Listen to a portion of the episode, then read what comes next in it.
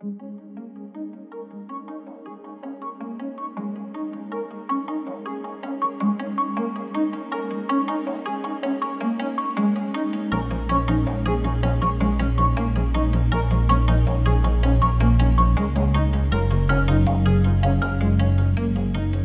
boa noite, sejam bem-vindos a mais um episódio do nosso podcast. Comigo, mais uma vez, ao meu lado, a voz de Luís Vieira. Como estás, Luís? Muito boa noite. Mais uma vez ou como sempre? Já tivemos esta ainda discussão, não, sim, já tivemos ainda não afinámos bem. Uhum. Pronto, às vezes é mais uma vez e outras vezes é como sempre. Claro, claro. Outro dia foi a questão da fidelidade, não sei. Temos que afinar Sim, bem esta. afinar estes arranques. Ou, ou se calhar, ou se calhar estes arranques merecem este tipo de improvisação, provavelmente. E não e nada. Sem, não? Melhor sem guião, não? Como sempre, tenho o prazer de ter ao meu lado a voz de Luís Vieira. Vês, gosto, gosto, Gostas gosto dessa parte. Como estás, Ah, Luís? Muito boa noite, Hugo Salgueiro, noite. e muito boa noite a todos os nossos ouvintes. Como é que estamos? Tudo bem? Tudo bem. Tudo bem? Mais uma semana, arrancamos. Sim, arrancamos com um convidado hoje, eh, o último programa que publicámos eh, eh, era com entre tu e eu, nós os dois. Hoje temos um convidado e um convidado muito especial. Convidado muito especial porque é um jovem investigador, um jovem com uma profissão absolutamente apaixonante, eh, e é um jovem que eu conheci há 24 ou 25 anos. Uh, e claro, hoje estamos-nos a reconhecer, digamos assim. Um, tinha, tinha pensado que, que o nosso convidado merece uh, ou merecia uma, uma introdução, Uh, mas depois hum, reuni-me com um conselho de sábios uh, que tenho um, e, e decidimos que, que seria melhor despedi-lo uh, com um epílogo. Portanto, como estamos a falar da despedida, isso será uh, mais à frente. Mas o nosso, o nosso Departamento de Finanças autorizou essa contratação adicional? Ou... Não, foi totalmente altruísta, não há problema absolutamente nenhum, por isso é que eu não te passei a nota de gastos. Não, não, não, foi totalmente altruísta. Tu já sabes que não é que eu seja agarrada ao dinheiro, que também, eh, mas procuro sempre eh, a generosidade das pessoas e contei com ela para preparar um epílogo eh, para o nosso convidado. Muito é bem. curioso que ainda não começámos e já estou a falar do final, portanto não vou maçar os nossos ouvintes, nem o meu amigo Hugo, que vejo pela imagem que já começa a soar Não, com estou a bem, minha bem, estou dialética. bem, estou bem, estou Ahm, amigo Hugo Salgueiro, vamos dar passo ah, ao João Pedro Faria, que é o nosso convidado de hoje. João, muito boa noite, como é que estás? Boa noite, Luís. Boa noite, Hugo. Boa noite, Tudo João. bem? Bem-vindo. Bem-vindo ao nosso Obrigado. podcast. E que tal? Como é que isso está? Tudo bem? Bem disposto? Por aqui, tudo bem? Sim, bem disposto. Muito bem. Ah, tu estás em Portugal, ah, em Alpiarça, mais precisamente, não é? Ah, João, eu não disse aos nossos convidados qual é a tua profissão, só disse que é uma profissão absolutamente incrível e apaixonante. O que é que tu fazes? O que é que tu és? Eu trabalho em astronomia, portanto, eu Uau. sou, sou astrónomo, Uhum. mais propriamente astrofísico. Tenho, tenho formação em, em física, portanto, eu tirei a licenciatura em física. Uhum. E neste momento, pronto, trabalho em astronomia. E trabalhas aonde? Em Lisboa? No Porto, no, Porto, Ah, no no centro, Porto. no Instituto de Astrofísica e Ciências do Espaço, Uhum. que está, está associado à, à Universidade do Porto, eh, e portanto sou- eh, estou também associado à Universidade por, por via do, do Instituto. E, e como é ser astrónomo em Portugal? É, Eu acho que o silêncio Não, não já diz muito, não, João? Não, não é uma profissão que seja. Não há muitos astrónomos, Uhum. muito eh, astrofísicos em, em Portugal, mas já existem uns quantos. Portanto, eu faço investigação científica, é o meu trabalho. Uhum. Eh, depois tenho, estou associado também com, com a universidade, com, portanto, com a formação em astronomia e em física eh, Uhum. da própria universidade. O meu trabalho no instituto eh, centra-se, a minha investigação centra-se no tema dos exoplanetas. sei se- Exoplanetas. que se calhar tem que. eh, posso explicar o que É são. que muito são- bom, uma boa ideia que, que nos expliques o que, é que são exoplanetas. Sem dúvida. Estamos os dois assim a olhar por ecrã, a ver o que é que são exos. Eu, eu posso procurar É um- no é um Google conceito, rapidamente.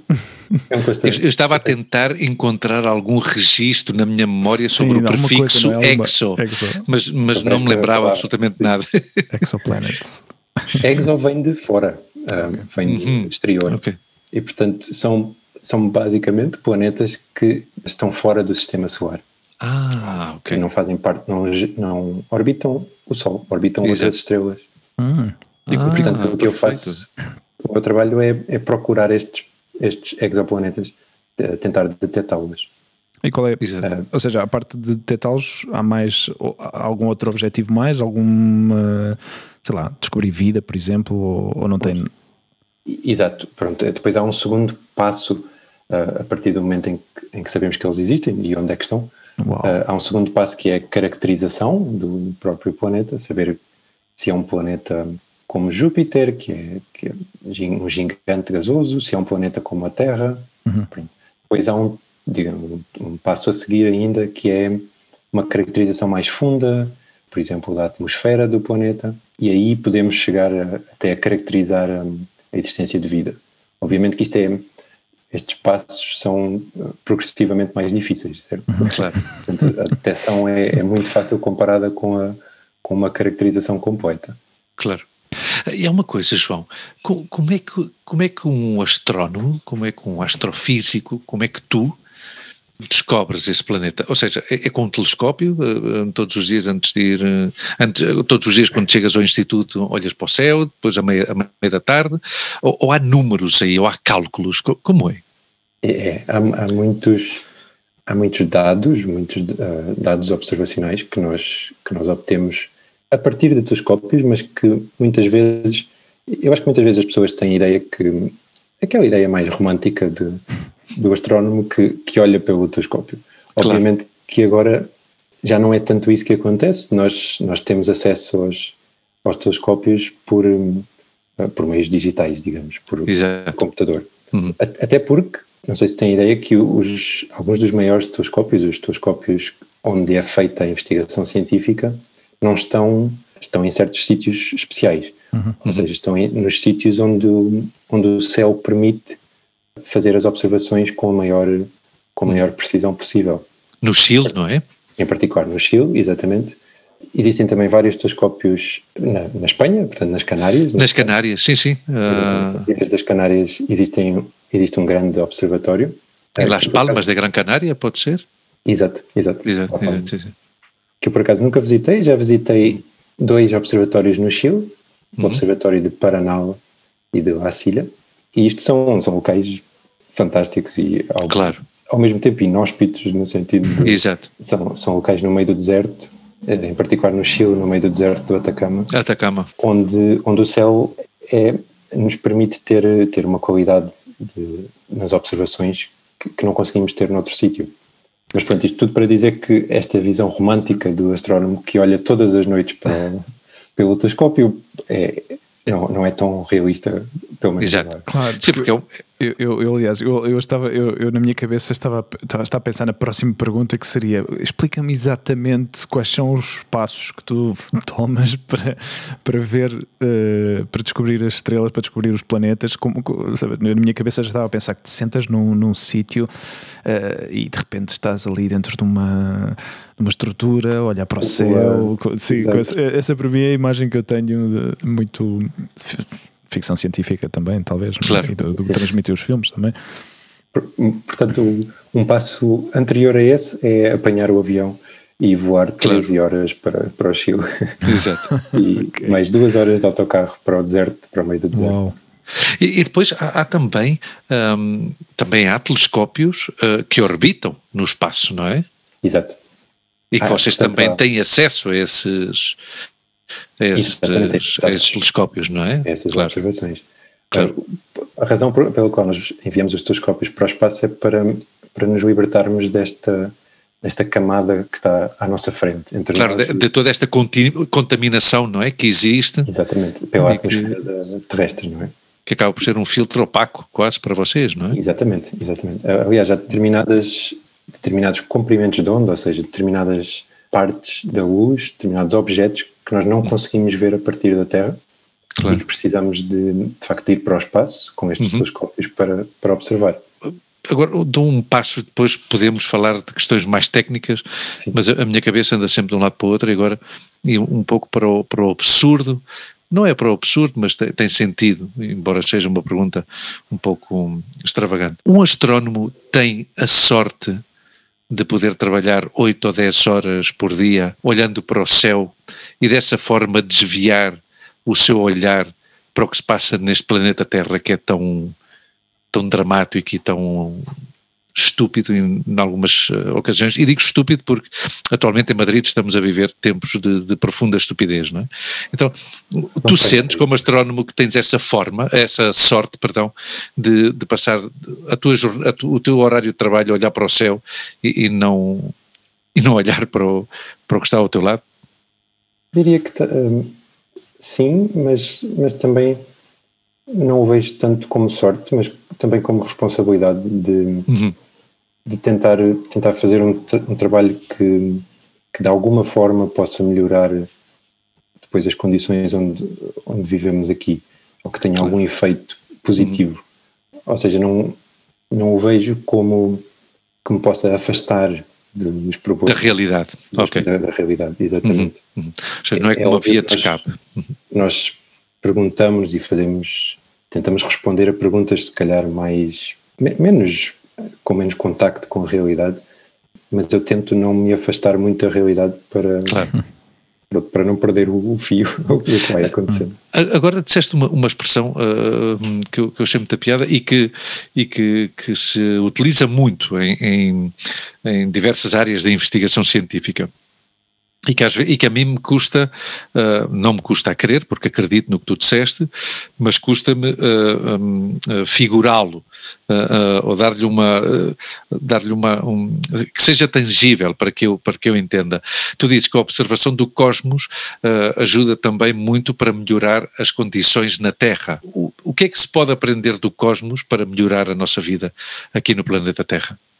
Eu diria que há dois níveis, talvez, posso responder a essa pergunta. Uhum. Um nível mais, mais técnico, mais, mais prático, que é que tem a ver com a, a transferência de, de tecnologia uhum. que acontece na, da, da, investigação de, de, ponta para depois na astronomia é, um, é, uma coisa que acontece muito, por exemplo, há muita transferência de tecnologia para, para a medicina ou para a biomédica. Um exemplo muito claro é alguns, algumas das câmaras que nós usamos para, para observar os, com os telescópios são depois utilizadas, são sensíveis, uh, muito sensíveis e são depois utilizadas na, na medicina para, para outros. Ah. Para, para, outros meios. Ou seja, desculpa que te interrompa, ou seja, que aí a ciência, o teu trabalho funciona como um banco de provas Exato. para posteriormente utilizar noutra, noutras áreas. Hum, interessante. Há esta transferência de, de conhecimento claro. e de tecnologia. Pronto. Uhum. Isto de uma forma mais, mais prática, digamos. Mais, exato, e básica para que nós entendamos, não é? Mas, mas depois também posso, posso se calhar enverdar um bocadinho pela, pela resposta. Como queiras, como queiras, este, seria, este, programa é teu. Que seria fazer, é, é a questão de fazer a, eh, estas perguntas, um bocadinho, grandes perguntas, certo? O Hugo mencionava que estávamos à procura de planetas com vida, talvez, e, e essa pergunta de se existe ou não outro sítio no universo que, que tenha vida, que tenha ah, seres vivos parecidos ou não connosco, parecidos ou muito diferentes, provavelmente. Hum. Eu acho que essa, essa questão mais filosófica também nos ajuda, de certa forma, a situar-nos, a, a pensar que a Terra não é um sítio, pode não ser um sítio único, mas é um sítio que nós temos que tomar conta, certo? Que temos Exato. Que, que ter cuidado, porque a verdade é que até agora não descobrimos nenhum planeta que, que albergue vida uh, e não sabemos se eles existem. Se eles existirem, provavelmente estarão muito longe uh, e, portanto, também nos traz uma certa humildade no sentido de termos que pensar o que é que estamos a fazer aqui se estamos a tomar conta da Terra como, como hum. devíamos. Eu acho que uh, Desculpa, Hugo. Uh, levamos mais ou menos 15 minutos de programa aproximadamente uh, e eu não pensei que esta, que esta pergunta surgisse tão cedo, mas uh, João, tu, os teus colegas, a comunidade científica da tua área, vocês acham que há vida? Outras formas de vida no universo ou em outros universos?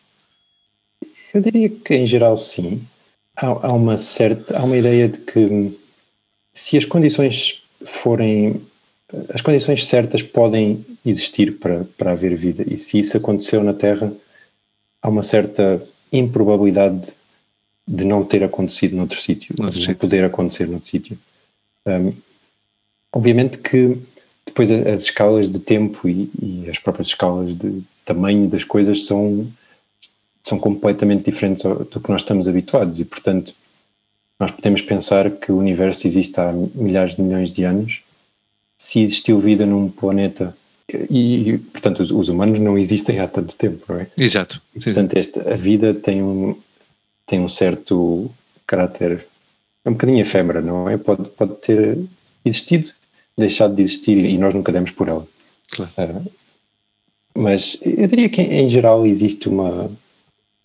Ia dizer crença, mas não, se calhar não vou dizer crença. existe um, um, um, pensamento que é provável que existam outros.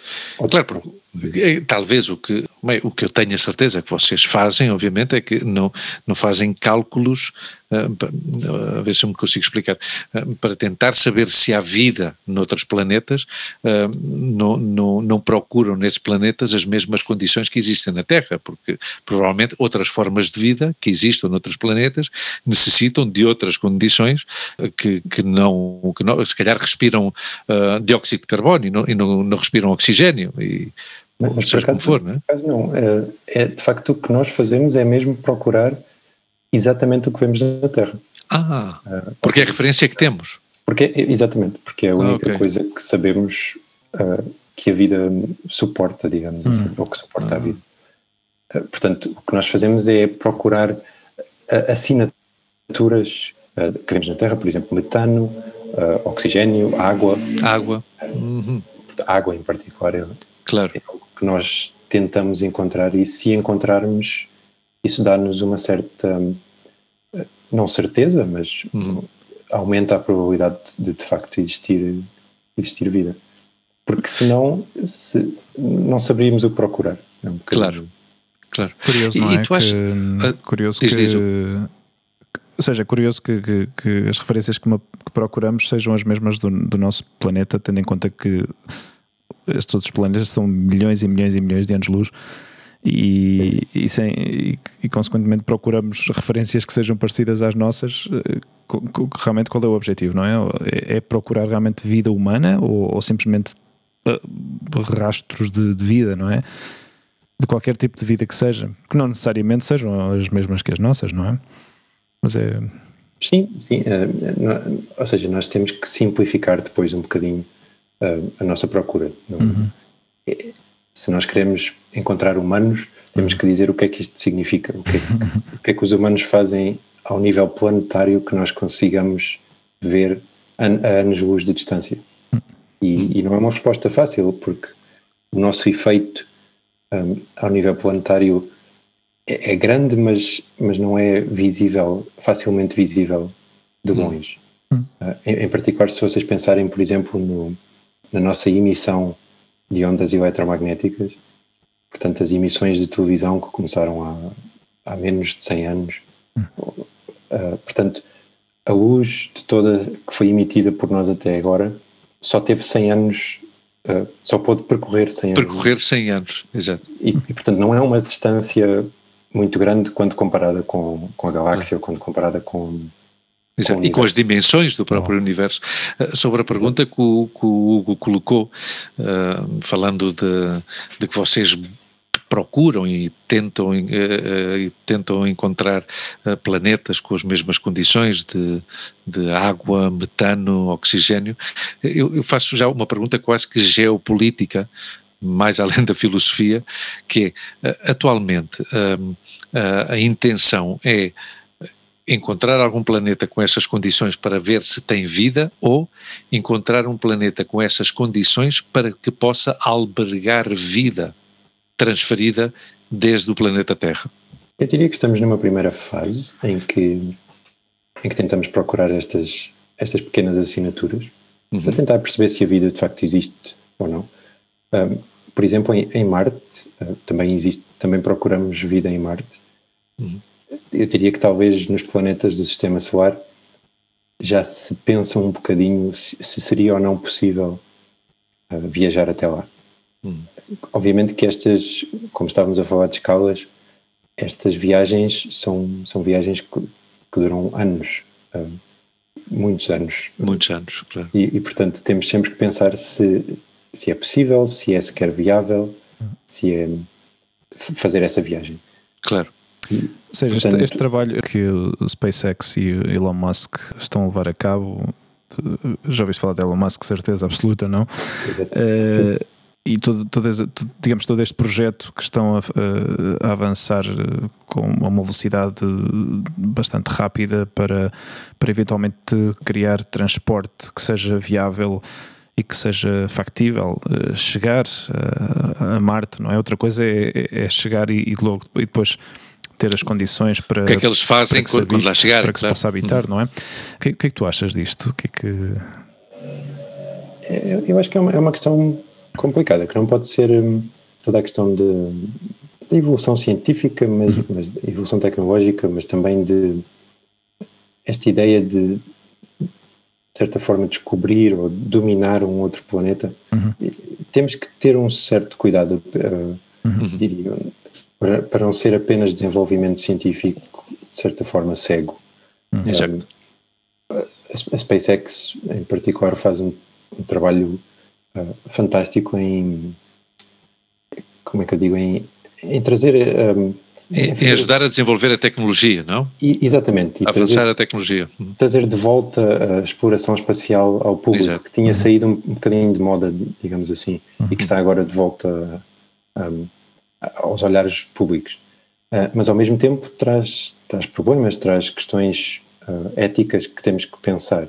Porque imaginemos que existe vida de facto em Marte. Uhum. Qual, será que nós temos direito ou não de, claro. de pronto, de, de, colonizar, digamos assim, um planeta que não é o nosso e temos que ter um certo cuidado com estas com estas questões Ou seja, maiores. É, é a história destes, dos descobrimentos outra vez, mas formato, formato espacial. Exatamente, uh, mas é espacial. Uh, pensando pensando na, na tua visita hoje, andei à procura de, de coisas para ler e, e, só por curiosidade, por curiosidade não, por pura coincidência, a emissão de rádio que eu normalmente ouço aqui em, em Espanha, nomeadamente um programa da tarde, tem à quinta-feira uma rúbrica de história, não é? Que fala de efemérides, não é? Pois ontem, dia 8 de, de outubro, pois ontem, dia 8 de outubro de 1969 ou 1970, os três astronautas que estiveram na Lua fizeram uma, uma visita de Estado, digamos assim, uh, bem, fizeram uma tour uh, mundial por uma data de países, entre eles estava a Espanha, porque não sei se sabes que aqui em Espanha, numa zona relativamente perto de Madrid, estava um dos, um, dos centros de comunicação que ajudava um repetidor, como se fosse um repetidor de ondas para, para comunicar com, com a Lua, é? enquanto de Houston era de Houston para aqui e daqui para, para a Lua. Então vieram cá e não sei o quê, e, e falavam pois, dessa efeméride que vieram aqui, pois imagina de Espanha dos anos, finais dos anos 60, anos 70, uma ditadura, isto um, 70 ou 60% de analfabetismo, e, e o, um dos ministros, que era o ministro de Informação, que chegou a ser uh, presidente da, da Comunidade Autónoma da Galiza em tempos de democracia, que é um nome muito conhecido em Portugal, que era o Fraga Iribarne, que era um ex-ministro do Franco, obviamente um, um, ex-ministro fascista, teve uh, o descaramento de dizer na recepção aos três uh, astronautas que se Colombo não tivesse descoberto a América, eles nunca teriam chegado à Lua. Esta afirmação, e isso está nas redes, ou seja, tu podes pôr isto, Fraga Iribarne disse se Colombo não tivesse chegado à, à, América, eh, eles nunca teriam chegado à Lua. Onde é que eu quero chegar com isto? Eh, tentar fazer um, uh, criar um paralelismo com o que tu falavas do Elon Musk e do SpaceX. Ou seja, o, os descobrimentos ainda hoje, ainda hoje dão problemas, porque obviamente o que se fez não foi descobrir, nada, porque já existiam e já estavam lá, e o que se fez não foi desenvolver, foi atrasar ainda mais, foi dizimar com duas civilizações absolutamente magníficas, como eram os maias e os incas, provavelmente do ponto de vista tecnológico muito mais avançados do que estavam os europeus, em alguns aspectos, entre eles provavelmente o teu ramo, que é a astronomia, e eu, Exato. E eu o que te pergunto é o seguinte: tu achas que esta iniciativa privada, porque até agora o, os grandes investimentos na, na, na, indústria, na indústria não, no, no, no descobrimento, na investigação espacial, perdão, o investimento era um investimento público. Pois marcadamente entre os Estados Unidos e, e a ex-União Soviética e a Rússia, depois começaram a entrar também os japoneses, os franceses e isso tudo. Eh, tu achas que esta, eh, este desenvolvimento por parte do Elon Musk e de outros, eh, o próprio, como é que se chama este, Hugo da Virgin, Virgin Richard Atlantic, Branson. Richard Branson, que também tem alguns projetos a nível espacial, é com o, o, o intuito e com a, a, clara vocação de, do conhecimento uh, ou é puramente comercial? E, portanto, não tem um grande, uh, não joga um papel tão importante no, no, papel de investigação como tu fazes, por exemplo? Eu tenho a ideia que, que talvez, talvez a resposta seja um bocadinho dos dois. Dos dois. Eu acho que há, há uma curiosidade uh, científica que, que, está por trás deste, desta exploração, ao mesmo tempo que também existe uma, uh, uma tentativa comercial, uma, claro. Uh, portanto, económica. E, e o, facto de, da exploração espacial ter agora, de certa forma, mudado para, para estas mãos privadas, torna a coisa um bocadinho mais, mais complicada, digamos assim tem, eu acho que tem que ser, uh, como estávamos a dizer, os, os, descobrimentos tiveram os seus, uh, aquela época teve os seus problemas, não é? Uh, nós temos que pensar as coisas antes, antes se calhar de as fazer e, e, neste sentido a exploração espacial é um bocadinho, é uma tentativa de toda a humanidade, de certa forma, e portanto tem, eu, eu acho que tem que ser pensada. Eu dou-vos um, um exemplo que se calhar às vezes traz um grão de sal esta discussão, que é a própria Space, SpaceX, neste momento, eh, tem um programa de uh, disseminação da, da internet uh, por, todo, por todo o mundo, uh, que acontece com, com satélites. O sistema Starlink, não é? O Starlink, exatamente. Uhum. não sei de cor os números, mas sei que já foram Há mais de vários... 60 satélites, pelo menos que eu, que eu, que eu tenho ouvido, há pelo menos mais de 60 já, já lá em cima. Pelo já menos. Lançados, pelo menos. Desconhecido. E, e, são, e estão planeados muito, muitas Muitos mais ainda. Uhum. Mas todos, perdão, todos propriedade da SpaceX? Uhum. Exatamente, Sim. portanto isto, isto, é uma iniciativa privada. Ou seja, que essa rede é, é de uma pessoa. Acaba por ser. Pois, uma empresa. Claro. Bem, uma empresa, claro, terá os seus acionistas, mas não, não, mas o, o exemplo é que, portanto, existe já esta rede de satélites que vai ainda crescer. E neste momento já, isto já traz dificuldades à astronomia porque estes satélites estão, de forma muito simples, estão a estragar as nossas imagens. Eh, quando oh. passam no céu... Já prejudicam o vosso campo de visão. Exatamente, os satélites eh, brilham por, por refletirem a luz do Sol uh, e estão a, a, deixar rastros nas imagens uh, astronómicas hum.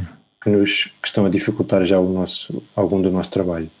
E aqui podemos então pensar, uh, se calhar o objetivo inicial de, de, levar a internet a todo o mundo é uma coisa que, que não podemos dizer que é, má, que é uma má, uhum. um mau objetivo, então, mas, mas... O princípio é bom. Exatamente, em princípio é bom, mas depois a aplicação tem que ser, tem que ser refletida um pouco porque senão podemos, podemos só, melhorar num sítio e estragar. -no. Só a título de curiosidade, o plano uh, que está previsto é de 12 mil satélites, ou seja, isto é o programa da, da Starlink. Depois Starlink, dentro da Starlink uh, está incluído Uh, o que, o, os satélites que Elon Musk já lançou. Portanto, há 480 Starlink, uh, satélites Starlink atualmente, mais os 58, ou não, perdão, incluídos os 58 que já foram lançados por, uh, pela, pela, SpaceX, pela SpaceX. Ou seja, isto que tu estás a reclamar, João Pedro, como investigador e como astrónomo, que é um momento de reflexão antes de atuar, é um claro exemplo do que é o ser humano, que não aprende. Ou seja, eu, eu, eu se calhar é um, é um pouco louco não, e não tem muito sentido, mas o que o, o que o ser humano, Elon Musk, seja quem for, está a fazer com o espaço que orbita à volta da Terra, é o que já fez na Terra, que é encher a Terra de porcaria que é nociva à Terra, excesso de plástico, excesso de não pensar como reciclar, seja o que for, e já está a exportar isso para o, para o espaço, vai, vai, vai criar como um escudo, um escudo à volta da Terra com uma única função, que é levar a internet a todo mundo, fantástico, muito bem, mas quer dizer, que tem só, ou seja, toda essa capa de 12 mil satélites que estava a dizer o, Hugo, que é uma loucura, eh, essa, essa, essa capa de tecnologia só vai ter um sentido, que é do espaço para a Terra. Se ao menos tivesse também uma funcionalidade para o outro lado, em direção ao, ao, ao espaço que pudesse melhorar o vosso trabalho, mas não, já está a prejudicar o vosso trabalho. Sim. É tudo uma, uma loucura. E daí, daí eu, eu achar que, eh, obviamente, pronto, esta, esta iniciativa privada tem, tem os seus motivos, tem, eh, tem eh, as razões para que a move, um, mas, mas tem que ser regulada de alguma forma para, para, não, para não cometermos exatamente erros que, que já uhum. cometemos antes. Agora que falas em regulação, antes ia-te perguntar uma coisa. Este papel tão relevante da iniciativa privada na investigação espacial, isto, esta atividade eh, com, com esta mão privada, é mais ou menos transparente? E, e aproveito para perguntar se anteriormente, quando isto era levado a cabo pelos Estados, pelos grandes Estados potentes, como podia ser os Estados Unidos ou, ou a Rússia, se havia algo de transparência ou havia muito de casos uh, Oswald ou Roswell, ou como é que era aquilo dos extraterrestres, ou como é. Há transparência neste, nestas atividades? Eu diria que sim.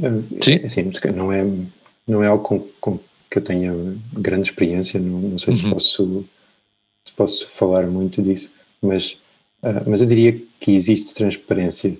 Claro que estamos numa, estamos numa altura complicada de desinformação. Claro. Que, que existe, ou existe muita informação que não sabemos se é verdadeira ou se é falsa. Claro. Um, Há quase como que uma infodemia também. Exatamente. É, portanto, também temos que ter cuidado com isso, ter, saber o que, é que, o que é que é verdade, o que é que é falso, às vezes. Claro. Um, não sei se se, terá, se haverá uma diferença eh, em relação à, à, iniciativa privada ou pública, uma diferença clara na, na transparência, mas, mas, mas sei que, ou pelo menos acho que o, o público neste momento está, está, pode estar mais suscetível, uh, se uhum. calhar, a, a, acreditar em coisas que, que, que não, serão, não serão tão verdade. Claro. Uh, João, uh, Hugo, não sei, desculpa, não sei se tinhas alguma pergunta, é que eu uh, ia fazer uma pergunta ao, ao, João agora saindo um bocadinho da astronomia e, e bem, mais ou não saindo muito, mas saindo um pouco. A parte vivendo em Portugal, sendo um jovem de 30 anos, mas também já viajou, já não, já não pergunto pelo João astrónomo, mas o João, o filho da Isabel, o que é que lhe preocupa? Quando saio do Instituto, aí do Porto, e passeia por essas ruas, não sei se vives mesmo na, na zona do Porto ou se vives por outro lado. Fantástico. Quando tu vais aí e vais beber um cafezinho à Ribeira ou qualquer coisa assim, uh, o que é que tu pensas? O que é que te preocupa de Portugal e do, e do mundo? Ou o que é que te alegra também, atenção, que, que a vida não, é, não, não, é, só, não é só preocupações, exatamente, exatamente. O João Astrónomo está, está sempre um pouco preocupado com, com o futuro da, da carreira científica, em, particular, em particular em, em Portugal. É um futuro ainda incerto, é, é incerto em, em vários, vários países. No, a academia e a, a, a investigação científica é, é, complicada, a carreira científica é, é complicada de gerir, uh, porque, porque o trabalho é, é um pouco. O futuro, não, não há posições uh, permanentes para. Portanto, as posições são, são de certa forma três em três anos nós fazemos um, um pós-doc uh, uhum. e depois não temos uma certeza de, de, qual vai ser o nosso futuro. Uh, existe um bocadinho essa preocupação a pairar na, na investigação. O João, mais, uh, se calhar mais cidadão, preocupa-se com outras coisas um bocadinho, com outras coisas. Neste momento em particular, eu acho que há, há, muitas preocupações que nós não tínhamos há, há um ano, uhum. que, surgiram, que surgiram agora, eu preocupo-me em particular se, como vos estava a dizer no início, se, se o meu trabalho é de certa forma traz alguma vantagem, alguma. Uh, se, traz, se o meu trabalho traz coisas boas para o planeta, para o planeta, para a nossa sociedade. Eu gosto muito de trabalhar também, uh, passar muito tempo a fazer divulgação científica, pela razão que estava a, uh, a falar agora, que é partilhar o conhecimento que, que eu acho que não, não o devo guardar para mim, uhum. devo tentar partilhar o, mais possível para, para as pessoas também se aperceberem um bocadinho uh, da humildade que é presenciar a astronomia, que é ver que existem outras coisas fora do, do nosso planeta, mas que nós temos que, que olhar também para aqui e perceber, que, ser humildes e claro. dizer temos que ter cuidado com, com o que estamos a fazer no, ao nosso planeta. Uhum. Não sei se, se é uma, uma preocupação e, e é que, mais geral da nossa e onde é que essa informação costuma ser divulgada? Onde é que eh, só através de canais oficiais ou também hum, sei lá, revistas de, de, de, do setor ou como é que como é que vocês transmitem esses, essas descobertas ou essa, essa informação?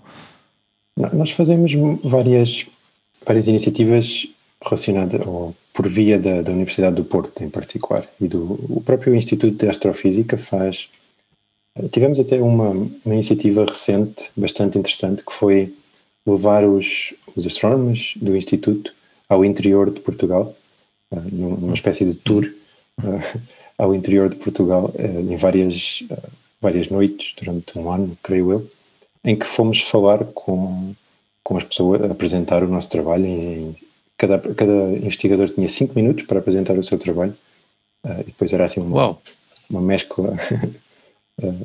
E, portanto, existe, existe este, esta tentativa de de transmitir o nosso conhecimento para, para a comunidade, nas redes sociais e nas escolas também. As escolas são sempre um, um motor dessa, dessa transmissão. Mas, mas depois, claro, também nas revistas mais, mais científicas, mais. Claro. E quando é que começa, quando é que começa digamos, a despertar o, o, o interesse por, este, por, esta, por esta área? O meu em particular. No, no, teu caso, sim, no teu caso em concreto, em que momento é que, é que fizeste clique? Isto é o que eu, isto é o que eu quero fazer.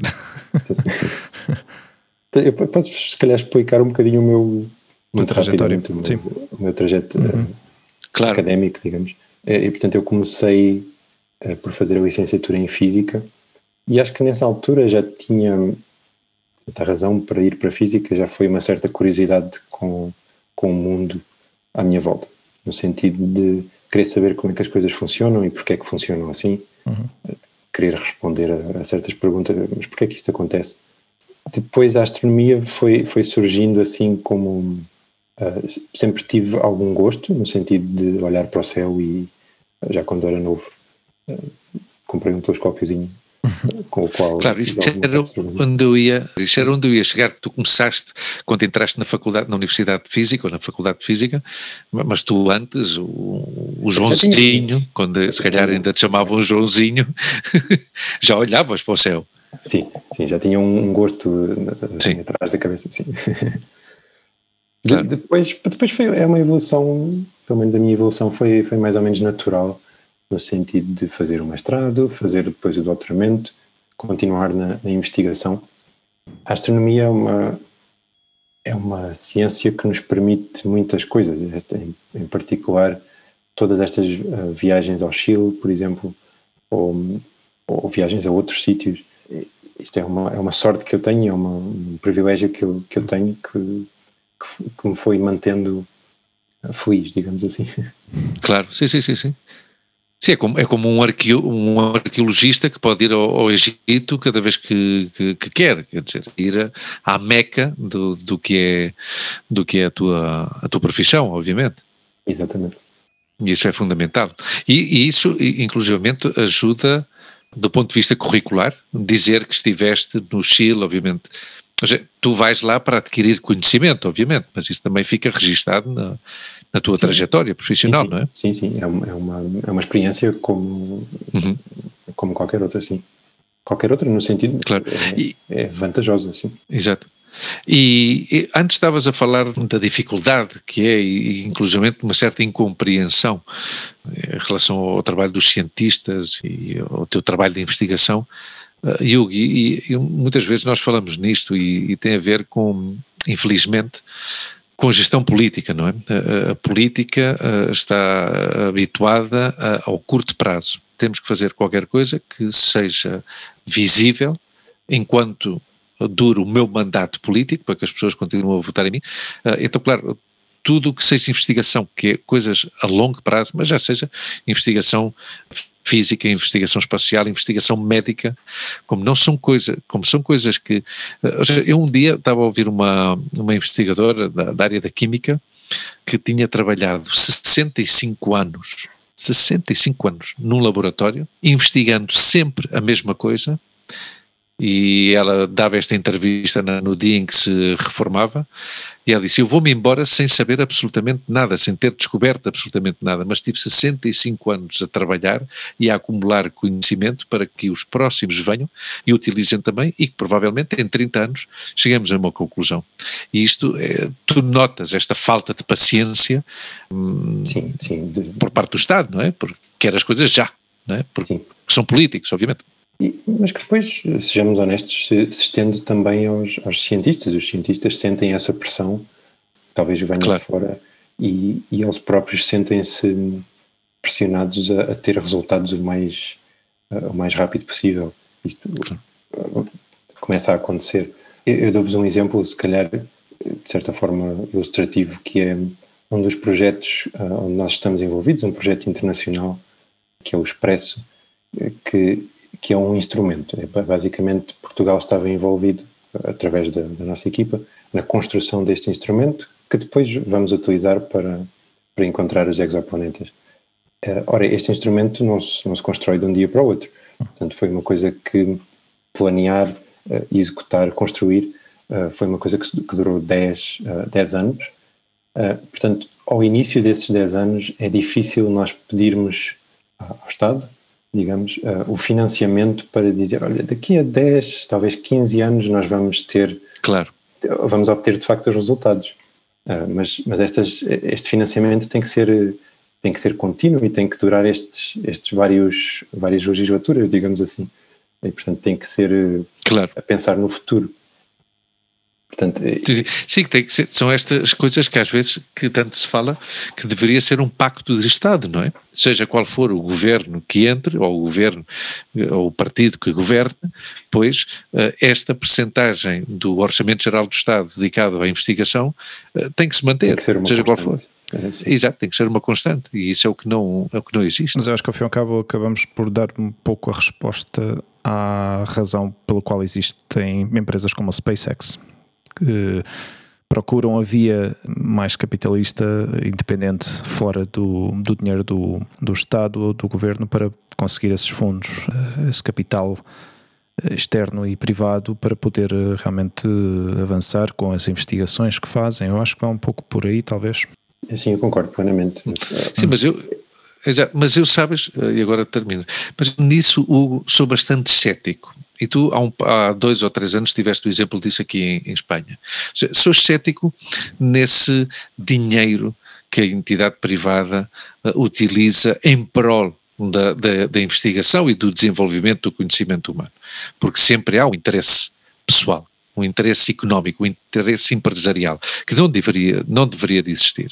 Há dois ou três anos aqui em Espanha, eh, não sei se conhece uma figura que é o, o senhor Amancio Ortega, não é? Que é o dono da Zara, do grupo Inditex, que é um, não sei se o terceiro ou quarto homem mais rico do mundo. Então, eh, houve um grande debate aqui em Espanha Espanha, porque esse senhor fez uma doação de 350 milhões de euros à saúde pública na, na compra de máquinas para, para a detecção do, do cancro. Obviamente tudo é discutível e hoje em dia com, os, com qualquer pessoa com um smartphone na mão, pois imita a sua opinião por Twitter, por Instagram, por Facebook ou por onde seja. Mas está bem que tudo seja possível, mas uma das coisas que se punha aqui é, em vez de dar 350 milhões de euros, havia várias frentes, não é? em vez de dar 350 milhões de euros para comprar aparelhos, máquinas para detectar o cancro, talvez fosse melhor esses 350 milhões para a investigação para curar o cancro ou prevenir o que apareça o cancro. Havia outras pessoas que diziam, em vez de doar esses 350 milhões, pois podia, em vez de ter as fábricas de confecções na Tailândia ou na Birmânia a pagar 20 dólares por mês aos trabalhadores, depois podia trazer essa produção para a Espanha e pagar uns salários dignos e provavelmente uh, o, o, a porcentagem de desemprego poderia descer 1 um, um ou 2 ou 3%, porque não é só empregos diretos, são empregos indiretos. Onde é que eu quero chegar e não, não quero formar uma bola aqui? Eu não é que defenda que tudo isto tenha que ser feito uh, e todo este tipo de investimento tenha que ser feito por parte do Estado, porque o, o, Estado, no fim de contas, o que faz é angariar fundos dos impostos para, para depois investir ou, ou, fazer o que tenha que fazer. Uh, eu vou muito pelo que dizia o, o, o João e, e, e, que ele, se ele puder, se tem conhecimentos para tal, para desenvolver um pouco, que é a questão de regular. Seja, se há investimento privado nesta questão, que é uma questão que tem a ver com toda a humanidade, quem é que regula este investimento e quem é que regula um possível descobrimento de algo, não é? Exato, exato, porque porque temos que ter um, temos que pensar sobre o que é que vamos fazer quando se, esta, se estas descobertas existirem, se estes desenvolvimentos acontecerem. Eu acho que o Estado tem, tem que ter um papel grande na, tanto na regulação, ou seja, tem que haver um, na minha opinião, um, um financiamento, uh, tem que haver um, um investimento do Estado na, na, investigação, que tem que ser, como eu estava a dizer, contínuo, que tem que, que ser para o futuro. Um, claro. E eu acho que isto também passa pela, pelo uh, fomentar o interesse da, da, sociedade em geral na ciência uh, e no desenvolvimento científico, para, para depois garantir também que, que o Estado pode fazer isso, ou tem legitimidade para, para fazer isso. Ah, se calhar o problema, ou razão pela qual, ah, como o Hugo dizia, o, a investigação, um, ah, os privados uh, aparecem, digamos assim, um, uh, nesta, nestas áreas é, é, porque o Estado, o investimento público acontece de certa forma de forma lenta, limitada forma, também. Limitada, claro. E muitas vezes acontece isso exatamente porque se decidem cancelar um projeto de desenvolvimento de uma área em concreto, neste caso imagina que de repente o, o instituto onde tu estás ou a universidade onde tu, onde tu trabalhas eh, decidem que pois, não, não podem assignar os recursos necessários para continuar eh, com o projeto e, e, fecham, não é? Então, eh, nos Estados Unidos, dou o exemplo dos Estados Unidos porque é um uhum. exemplo perfeito de, de, de, do exagero capitalista que existe no mundo, mas ao fim e ao cabo abrem a via para esse trabalho privado para essas empresas privadas para que possam entrar e continuar com esses projetos que, na, na realidade, com, com, o que aconteceu com o SpaceX foi exatamente isso. A NASA deixou de investir, deixou de investir porque não conseguia os recursos suficientes para poder seguir com o, com o projeto de, do Estado, não é? De, claro, a NASA é do a, Estado. A NASA é uma empresa governamental. É uma empresa governamental, portanto, é uma área de, de, do governo eh, de ciência e de investigação e, e, basicamente o que aconteceu foi isso, fecharam, fecharam a torneira e disseram, pois não, temos que abrir a via para que o setor privado entre e possa realmente arrancar com isto com muito mais força, não é? Então eu, eu vejo um pouco, eu, eu entendo o que, o que, o Luís, o ponto que o Luís eh, queria fazer, mas por outro lado, muitas vezes o Estado ao não ter essa capacidade eh, de suportar, e normalmente a parte financeira, acontece isto, que se travam os projetos de investigação, as áreas onde estão a trabalhar a nível de ciência, de, de tanto, tantas áreas eh, que são muito importantes para, para a vida e afinal acaba por ficar aí estancado, não é? E muitos profissionais que, com muito bons profissionais, ficam, ficam pelo claro. meio do caminho, não é? E esse é um ponto A pergunta é saber porque é que o Estado ou os Estados perderam mas, essa capacidade de financiar esse tipo mas de. Mas estou de acordo, e, voltando, ao fim e ao cabo, eu acho que estamos aqui a conectar pontos que são, que são interessantes. A parte da regulação poderia passar perfeitamente pelo governo que tem essa, digamos que tem esse, esse, esse, esse, poder, não é? Já que são, digamos, a autoridade de, de, dentro do, do país eh, e que tomam as decisões de, dos destinos do país, pois que tenham realmente essa capacidade de, regular e de conseguir trazer, por exemplo, investimento privado, que eu acho que em Portugal falta muito isso não sei se se calhar tenho uma visão um pouco limitada, porque também é certo que já não, já não estou em Portugal há muitos anos, mas parece-me a mim que, que o investimento fi, uh, privado nessa área eu acho, acho limitado, não sei se estás de acordo. Não, não, não também não sei se o quão posso, quão tenho, quanto conhecimento tenho em concreto, mas acho que a part... mesmo esteja, esteja já a surgir de certa forma uhum. algum, investimento, algum uhum. investimento privado, eh, também por conta de, do, que, do que está a acontecer noutros países, uhum. um, ainda é limitado, sim, creio que sim. Uhum. Mas, mas volta João, eu tenho uma pergunta, uma, quando puder. Não, não, termina. Não, não, era, claro, claro, claro. Que era só sobre o investimento público uh, na ciência passa também pelos recursos humanos e pelos cientistas, financiar os cientistas. E parte desta, destas dúvidas que vos estava a dizer que, que um cientista tem na, na, na carreira uhum. uh, são exacerbadas em Portugal. São, são dúvidas que, que se mantêm em Portugal há vários, há vários anos. Um, e é importante que, que os cientistas sejam apoiados porque são eles que, que, depois fazem a ciência e trazem o desenvolvimento científico ao, país. Se, não, se os cientistas, se não houver oportunidades e se, se tivermos todos que emigrar e sair e tentar fazer outras coisas noutros sítios, a, coisa em Portugal não, não avança. Hum. Mas isso ao fim e ao cabo também. Acaba... Eh, desculpa, Luís. É, é, ao fim e ao cabo também não, não, é, diz, diz. é, é aquela típica questão de e parece, parece, parece os pais quando tratam, quando perguntam aos filhos o que é que querem ser de grandes, ou quando perguntas a uma criança o que é que querem ser de grandes, ah, quer ser cientista. E devem ficar assim a olhar para ti, hum, essa isso não é carreira de futuro, não é? Eu vi ao cabo os governos. Tens que arranjar alguma coisa que, sim, que dê mais dinheiro. Que dê mais dinheiro, sim. Que seja um trabalho para a vida, claro, realmente. É, Mas os, os Estados, os é, governos, busca, acabam por tratar exatamente assim as, uh, os cientistas, não é? Porque ao fim e ao cabo não exatamente. acreditam que, era que esse trabalho. Antes. Exato, esse trabalho a longo Porque não é tangível, porque não se vê. Certo. Não tem uma, digamos, um resultado imediato. Uh, eu, eu, eu, antes, a pergunta que, que tinha uh, é uma pergunta que eu só te posso fazer a ti. O que é um buraco negro? a, resposta, a resposta é, difícil. É muito difícil, não é?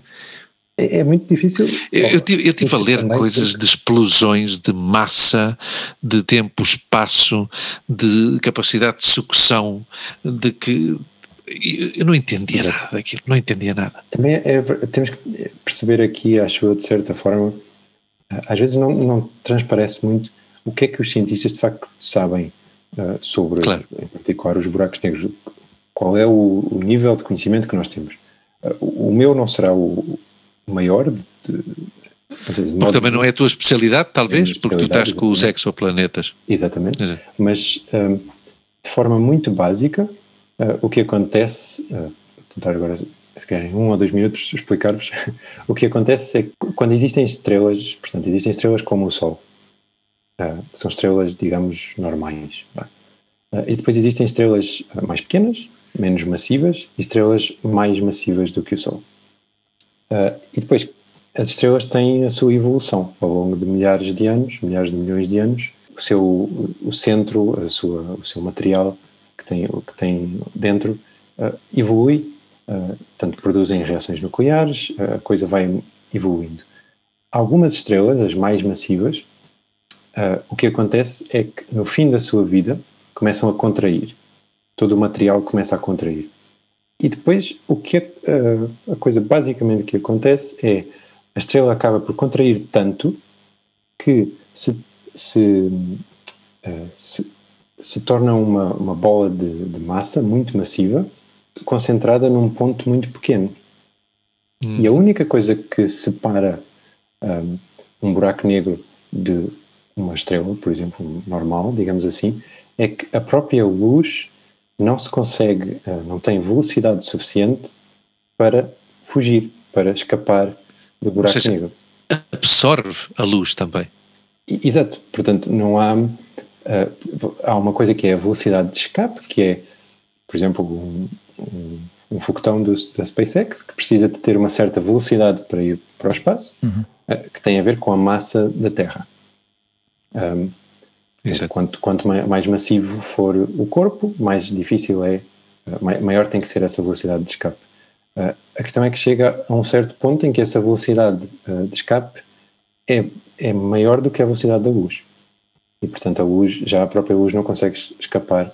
E aí nós dizemos que é um buraco negro. É negro porque nós não. porque a luz não emite luz, certo? Depois existem.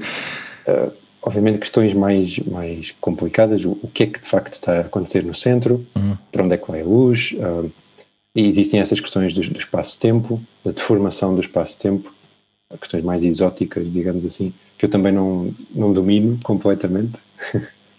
Mas o que é importante, se calhar, é que recentemente foi, não sei se, se, se, chegaram a ver, que houve a primeira observação de um buraco negro, a primeira, digamos, a primeira fotografia. Sim.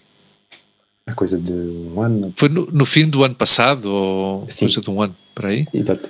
Portanto, houve a primeira observação de um buraco negro. Porque até agora nós, nós só os observávamos, de certa forma, de forma indireta, não é? Só esperávamos ou deduzíamos que, que estaria lá um buraco negro, teori, teoricamente. E depois houve essa observação, de facto, essa fotografia que não mostra o buraco negro em si, mas mostra a parte à volta, digamos assim, do, do buraco negro, que foi, que foi revolucionária, que foi uma descoberta fantástica. Não sei se ah, consigo explicar e esta questão muito bem.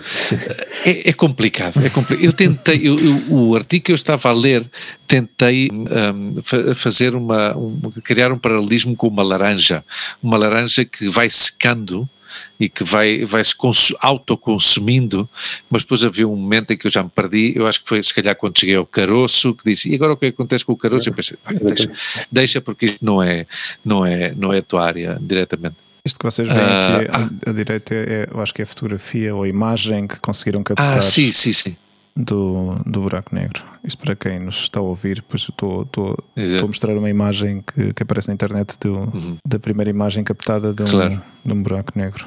Sim, até porque eu ouvi essa notícia que tu referias, João, uh, o que tiveram que fazer foi mais ou menos como uma ilustração, não é? Não era exatamente uma fotografia, mas era um pouco ilustrar o que é que o que é que tinha, o que é que tinha sucedido, não é? Não é de facto uma câmara como, como nós temos, como nós usamos normalmente, é claro. outro método de observação, que depois é, digamos, transformado nesta, nesta imagem. Exato.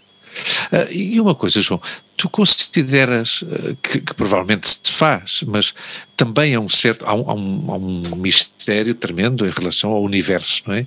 Se tem limite, se não tem limite, quantas galáxias e isso tudo nunca te chamou a atenção, porque a mim algumas vezes chamou-me a atenção uh, o interior da Terra. Nós temos um conhecimento profundo, a comunidade científica, obviamente, tem um conhecimento profundo e claro e, e, e medido uh, da composição do interior da Terra, que nós estudávamos no núcleo e essas coisas todas.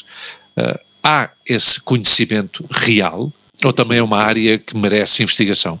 É, é obviamente uma área onde existe investigação e existe. Sim, muitas perguntas por responder ainda, não? Exatamente, ainda, ainda, há muito para, para conhecer, sim. Mas ao, ao, mesmo tempo, também, se calhar agora fazendo um bocadinho uh, o paralelo com os exoplanetas, eu acho que nós sabemos muito sobre a Terra, uh, mas, por exemplo, não sabemos, não sabemos ainda como é que se comportaria um, um planeta parecido com a Terra, ligeiramente mais massivo, como é que se, uhum. como é que pode ser a atmosfera deste planeta. Ou seja, nós temos um exemplo de facto que é a Terra e que conhecemos bem, conhecemos de forma indireta, de alguma forma, ah, mas conhecemos bem. Ah, depois não sabemos muito bem como é que qual é, quais são as possibilidades, digamos, as outras possibilidades de criar planetas parecidos com a Terra. Aí, aí o nosso conhecimento é mais, mais limitado mais limitado. Ou seja, do, do nosso sistema solar, qual seria o, o planeta mais, se é, se é que há algum, eu desconheço, mas qual seria o planeta mais parecido com, com a Terra? Uh, mais parecido, talvez no interior, se, uh, seria Vênus. Vênus é o planeta mais parecido em, em termos de massa e de tamanho. Uhum. Depois, pronto, os, os planetas interiores, uh, Mercúrio, Vênus, Terra e Marte, são planetas rochosos. Uhum portanto tem um, um núcleo de, de, rocha. Existem grandes diferenças nas atmosferas destes quatro planetas. Portanto, a atmosfera de Vênus é muito diferente, a composição da atmosfera de Vênus é muito diferente da composição da atmosfera da Terra. E Marte tem outro tipo de atmosfera e, e menos pronunciada. Uh, depois existem os planetas gasosos que, estão, que são os de fora, Júpiter, Saturno, Urano, Neptuno, que são, são diferentes, têm, têm outro tipo, foram formados de outra forma. E aí, por exemplo, fala-se muito na procura de vida, não nos planetas gasosos exteriores, mas nas luas desses planetas, nas próprias, portanto, nos, nos que o rodeiam. Ok. Exatamente, que orbitam esses E planetas. o que é que se passa com Plutão? Existe. É planeta, não é planeta? Então é, é Ah, é verdade, é verdade. Coitadinho, foi, foi degradado. Foi despromovido, Foi exatamente. despromovido a não planeta. Foi O que- O que é, despromovido. que é então agora? Agora é, é considerado um, a denominação é um planeta anão, Ok. denominação oficial. Aham. Uh, o que aconteceu foi que os astrónomos começaram. Bem, basicamente o que aconteceu é que começaram a descobrir outros corpos no sistema solar que estavam. que eram assim parecidos com Plutão, mas maiores. Uhum. Depois começou a surgir a dúvida: mas o que é que fazemos agora? Chamamos a tudo de planeta? Tudo que orbita à volta do Sol é um planeta? Tem que haver limites, tem que haver certas características. Ok. Uh, e portanto houve uma Assembleia Geral uh, da, da União Astronómica Internacional, onde foi decidido um, tre- três, uma, três, uma lista de três critérios que define o que é que é um planeta. Ok. E acontece que Plutão não satisfazia Não cumpre. dois, um ou dois desses critérios. Ok. E portanto foi, foi despromovido. Ou seja, que há um, há um- há um grupo de pessoas da, da União eh, Mundial de, de- de Astronomia que, que, que se dedicam à nomenclatura, que são os que, os que fazem o naming, É um bocadinho, sim. São os, os sábios. São os, os, os sábios, claro, os da sábios. Real Academia da Astronomia. Eu digo real porque aqui é o que se Certo, utiliza, aqui, obviamente, sim. porque isto, é, porque isto é uma monarquia, não é? Obviamente. Porque nós fazemos muito, Ah, nós fazemos muito isto de dar nomes às coisas, dar categorias, claro. pronto, tentar estudar as características e, e separar as coisas em, em grupos, certo? E, e pronto, aqui foi um daqueles casos, digamos, uh, burocráticos. de Sim, ou seja, não cumpres com os critérios porque foram os critérios que eu desenhei Que mudaram. não cumpre. Claro. Ou seja, Claro. Exato. No fim de contas, ninguém falou com Plutão, ninguém Exato, pediu a ninguém opinião disse, de Plutão, olha, nem, nem dos seus habitantes. não, já não, já Já- não és planeta, desculpa lá. E muitas vezes quando... Olha, João, ah, E é só Diz, diz, que, diz, desculpa. Muito rapidamente, que quando, quando faço, de facto, hum, eh, eh, quando, quando vou às escolas, por exemplo, e falo com, com miúdos eh, sobre, sobre o pelotão, muita gente, não são miúdos, às vezes, eh, muitos me perguntam se, se o pelotão de facto desapareceu, se, se estava lá e agora já não está, ou se o que é que aconteceu. Pronto, foi assim uma, uma decisão que gerou algumas, Claro. algumas dúvidas. Exato.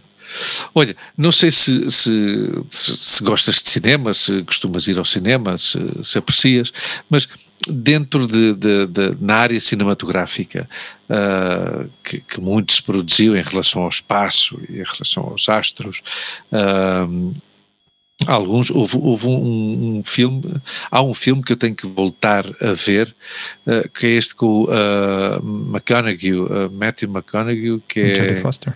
como é que se chama? Ou não? Ou, ou este mais recente que eles fizeram? O Interstellar. Não, este mais recente que tem. Interstellar, eh, exato. Eh, que eu tenho que ver outra vez porque é um bocado quase como a Origem, não é? Como aquele, fil aquele filme com o Leonardo DiCaprio, a Origem, que é um. E tipo, tipo do, do Tenet, sim, como o Tenet agora, não sei se vocês já viram o Tenet ou não. Mas, eh, por exemplo, se tu tivesses que, que recomendar um, um- filme eh, com uma certa. Com, que, um filme que tenha tido um certo rigor técnico e científico no que apresenta. Há algum ou, ou não há nenhum? Eu, eu Estou-me a lembrar do- O, Sim? o Interstellar foi, foi de facto uma história engraçada de um, colaboração entre os, os cineastas, o realizador e físicos. Um, Ah. Em particular, um, um físico que trabalha em, em buracos negros. Uh, portanto, Uhum. não sei se têm ideia que um, a visualização do buraco negro no Interstellar um, é muito é das visualizações mais realistas que nós conseguimos uh, simular, digamos assim. Aquela simulação de, de ter a luz, como é que a luz se comporta à Exato. volta daquele corpo, foi, foi produzida por cientistas, no sentido de produzida a partir de teoria, teoria uh, física sobre o buraco negro. E, portanto, é um, é um filme tem as- os seus, digamos, os seus desvios. uh, Claro. pronto, criativos, os seus desvios criativos que deve ter, exato. Exatamente, que tem que ter, mas, mas é muito, muito é cientificamente rigoroso. Ok. E, e Mars com, com o Matt Damon? Eu diria pelo menos que me recordo, já, já, já vi o filme há algum tempo, não, não uhum. recordo de nada claramente errado. Às vezes são as pequenas coisas que não que fazem sentido na história, mas que claro. se calhar não seriam, teriam que ser um bocadinho mais discutidas. Exato. mas eh, se calhar mencionava, houve um filme interessante sobre o nosso contacto com extraterrestres, que, que agora não me recordo o nome. Contact, uh, contact, contact com Jodie Foster? Não, não, um, não. um filme mais, mais recente que eram, uh, que eram uns extraterrestres ligeiramente diferentes e que eles tinham que aprender a falar com os extraterrestres. Uau! Ah, já sei, já, já sei qual agora é o filme. que, nome. Sim. Agora uh, eu, eu, procuro, eu procuro. É com... Mas não, não tem nada de cómico, não estamos a falar do Man in Black, não? Estamos a falar de, de alguma não, coisa mais. Estamos a falar de um filme que, que de certa forma transmitiu a ideia de que essa ideia de que os, os, a vida exterior à Terra não, não tem que ser como nós e Exato. Pode, ser, pode haver vários pontos de contacto, não é? Exato, que isso era o que, o que falávamos antes, quando os critérios, não, não os critérios, não, obviamente que vocês quando fazem investigação dos exoplanetas ou qualquer outro tipo de planeta, uh, procuram se há água, se há uh, oxigênio, se há metano, porque é o que nós, são as referências que nós temos, não é? Porque uh, pode-se dar a possibilidade de que noutros planetas existam gases com uma composição química desconhecidos, totalmente desconhecidos para, para nós, que habitamos o planeta Terra, e, e, e materiais sólidos que, que, sejam completamente diferentes também, não? Ah, Arrival, sim. Sim, é perdão, passamos aqui. Sim. Sim. Temos que explicar aos nossos ouvintes que, que, que, o Hugo, mais uma vez, usando as suas habilidades tecnológicas, o que faz é partilhar o seu ecrã com o João Pedro e comigo uh, e põe aí o Internet Movie Database. Uh, este, sim, sim, Arrival. Não, não vi este, este filme. É um filme de 2016 que tem, tem essa característica, tem outras coisas menos, uhum. menos realistas, digamos assim, mas Exato. tem a característica de explorar um bocadinho como é que nós faríamos o contacto com, com estes seres com, com qual, os quais não, não vamos perceber. Primeira, não vamos perceber até quais são os objetivos, quais eh, se, claro. se são se vem a bem, se vem a mal. Porque tu, tu, antes falaste dessa questão ética, quando estávamos a falar de, de, de uma possível chegada a Marte, hum, se haveria ou não, do ponto de vista, esse, esse direito eh, de chegar a um planeta e porque obviamente não sabemos qual é. Imagina que, que o, o ser humano, a, a, comunidade científica, tu, todos os teus colegas uh, conseguem desenvolver, uh, com a ajuda do Sr. Elon Musk, ou seja, de quem for, um, um conseguir um, um, meio que transporte uh, astronautas científicas a um determinado país. que se que se coloca essa questão ética, não é? Uma vez chegados a, a, esse planeta, o que, é acontece? O que é que nós fazemos? O que é que temos? Que é que que, se calhar que bandeira, uh, e se calhar uma bandeira não significa absolutamente nada, uh, porque claro, perdem-se todas as referências, não é? E... Sim, eu acho que é uma questão que se levanta claramente, que é o que é que nós vamos levar que, que, não é, que não é bom, que pode não ser bom. E claro. essa questão filosófica de se temos ou não o direito de, de colonizar, de ocupar um, uhum. um espaço que não podemos não conhecer completamente, não é? Eu acho que o ser humano tem tendência, tudo o que veja espaço vazio é meu. Expandir. É, exato, chega. Está vazio, não está aqui sim, ninguém, sim. é meu. E mesmo que esteja lá alguém, uh, olha, chegamos cá nós. Sim, mas por outra, há, há, é, é, tudo uma dualidade, porque logo depois, ao mesmo tempo, uma pessoa pensa, imagina que há, e se consegue desenvolver essa nave espacial que nos leva, mas claro, não há uma torre de controle nesse, nesse país para a gente perguntar, ouça, posso aterrar, como fazem os aviões comerciais em qualquer país, não é? Olha, dá-me autorização para aterrar, sim, pista C4, tal. Uhum. Ou seja, entre tudo, e, e há também antes estávamos a falar, em tom de brincadeira, dos senhores que se reuniram para definir uh, se o, o pelotão, uh, pelotão, pl era, pelotão, não era? Reunia todas as condições ou não. Uh, existe também esses, esses grupos de, de, de, ética na tua profissão? Ou, ou, isso é já mais externo? Ou, como é? Eu diria que sim, existe, sim. existe esse, essa preocupação no, nos cientistas.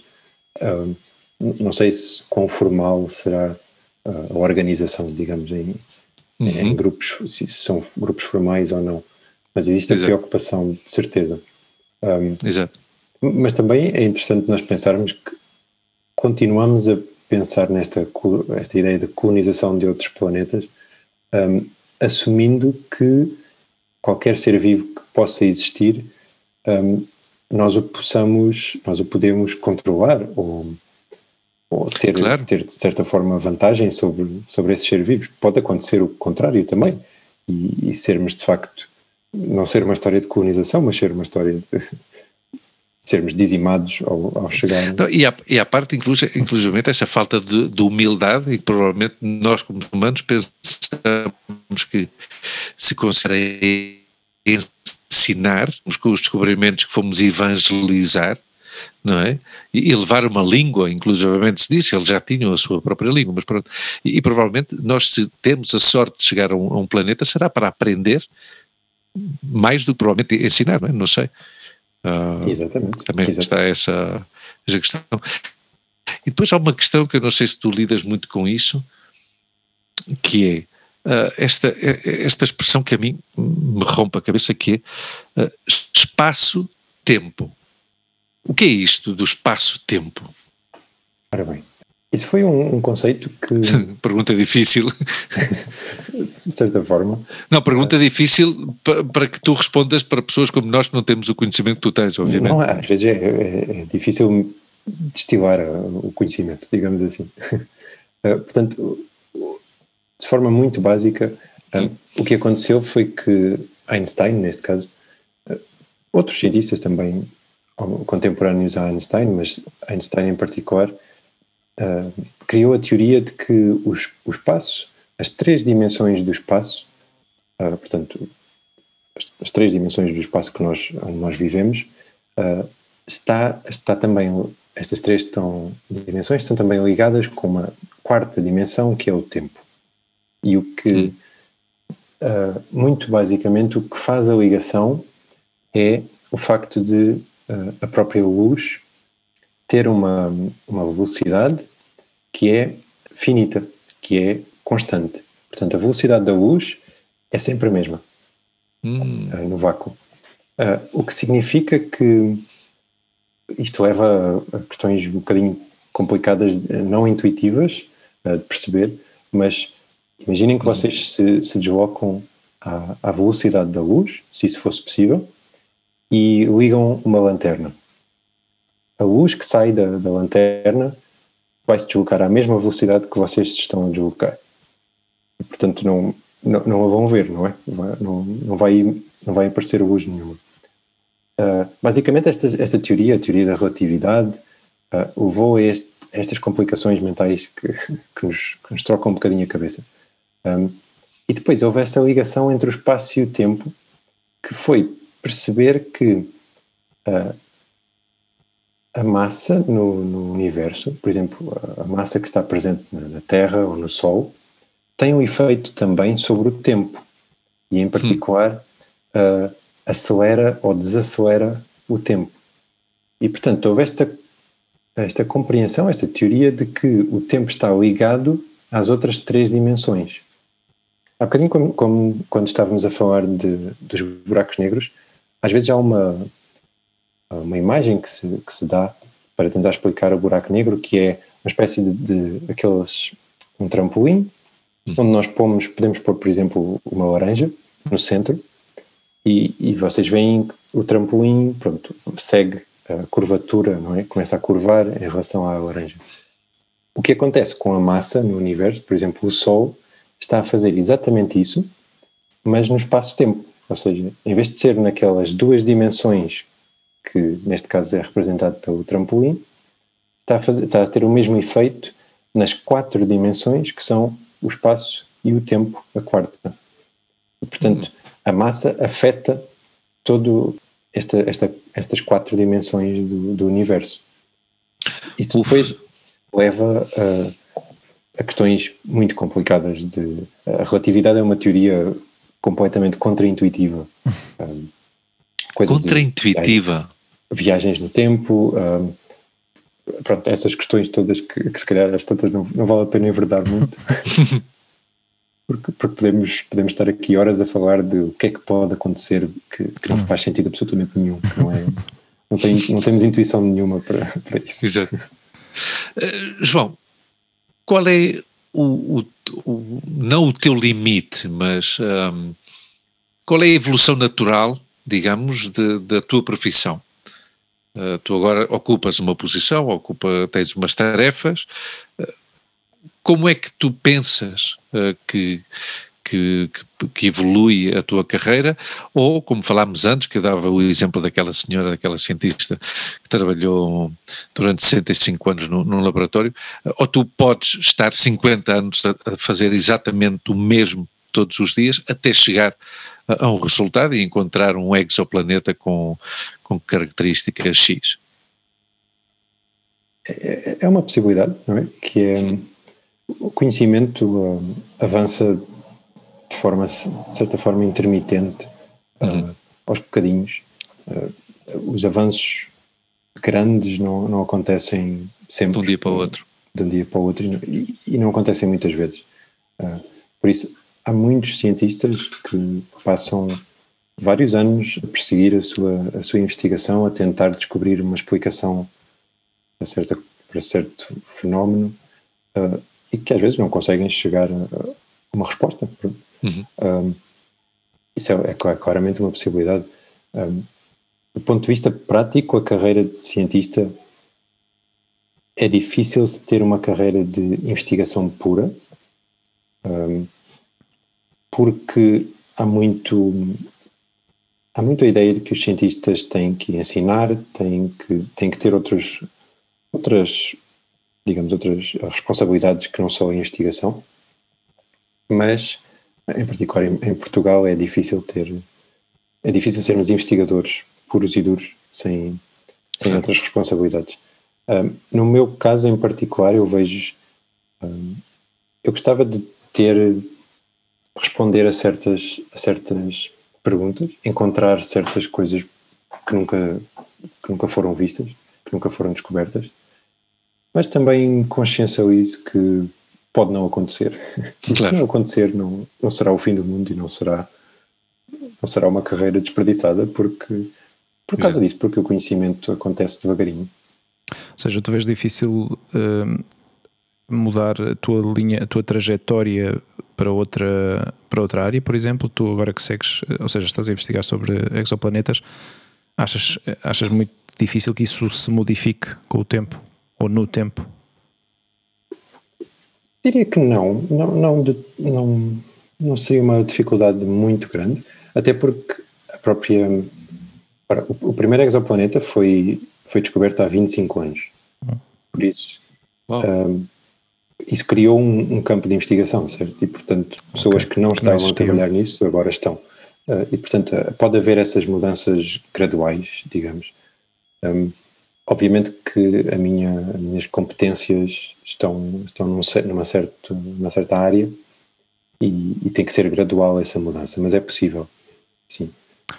Olha, eu gostava, eu gostava de fazer aqui uma menção a duas frases que eu encontrei uh, na internet, a ver se reconheces alguma delas, por curiosidade. Uma delas é: O que hoje não sabemos, amanhã saberemos. Sou-te familiar.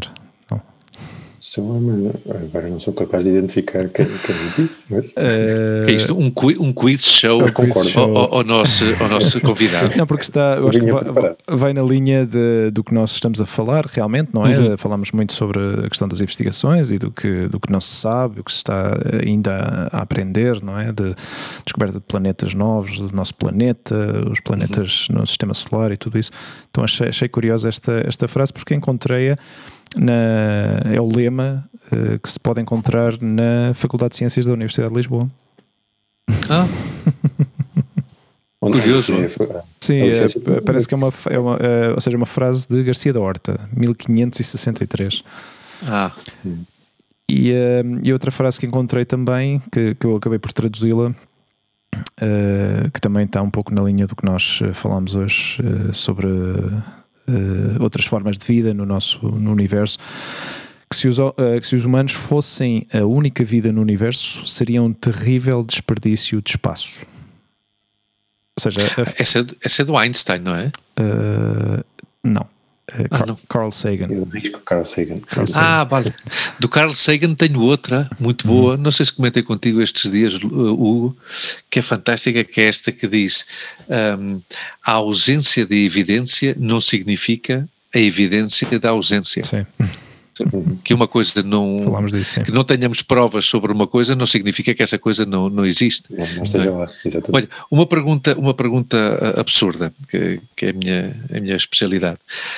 Tu tens um grande conhecimento dos planetas, exoplanetas, galáxias.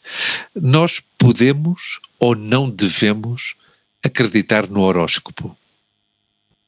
Com o horóscopo, não. A astrologia não, Tem sentido Não tem grande a base. astrologia? não tem grande base científica. Hum, Não tem base científica, diria nenhuma. Hum, é difícil, pelo menos para mim, acreditar que a personalidade de todos é regida de alguma forma por, pelos astros. Ou seja, eh, o facto disto não, não ser uma coincidência é muito difícil para mim acreditar. mas, mas pronto, a astrologia tem, tem os seus seguidores, tem os seus as, as pessoas que, que acham que faz sentido. Um, é um bocadinho perigoso apenas quando nós pensamos que, que é, é uma, uma área que às vezes pode ajustar-se ao que nós queremos acreditar, não é? Claro. Que é muda um bocadinho para nós, para nós pensarmos que se, que se adequa a nós. Ah, e, e, na verdade, ou seja, na verdade, um horóscopo acaba por dizer tudo, ah, todas as possibilidades, até que alguém se, se de facto se, identifica, sinta, não é? se Claro. identifique. Exato. Exato. E, e isso é um bocadinho perigoso, no sentido de, de haver, não haver uma verdade, não haver uma verdade científica, neste caso, que, que é de facto o que é conhecido. Ah, neste- na- passa a haver várias, passam a haver várias verdades para cada um e é um bocadinho perigoso. Não, eu, eu até imagino que tu, em, algum momento, deves te sentir inclusivamente ultrajado, ah, porque falam do- da, da tua matéria-prima em termos de trabalho, não é? Quando há alguém que diz: Não, não, tu na próxima semana vais encontrar uma pessoa porque ah, Saturno com influência de Júpiter, e tu dizes: Mas isto não tem nada a ver uma coisa com a outra, se um, se um é gasoso e o outro é rochoso, o que é que tem a ver uma coisa com a outra? Então tinha esta curiosidade de perguntar sobre a astrologia e gostei porque tu, aliás, foste muito um, perentório, ou seja, não tem base científica absolutamente nenhuma, de maneira que ponha na borda do prato porque não, porque não interessa, porque não interessa, não é? Mas, mas também eh, eu, eu sou, eh, considero-me um cético, é assim, se, Exato. se se demonstrar essa, essa base científica, eu acreditarei nela. Não- Claro. não- seja, Mas que alguém te explique, não é? Que alguém te Exato, explique. pronto, E desde que seja provada cientificamente.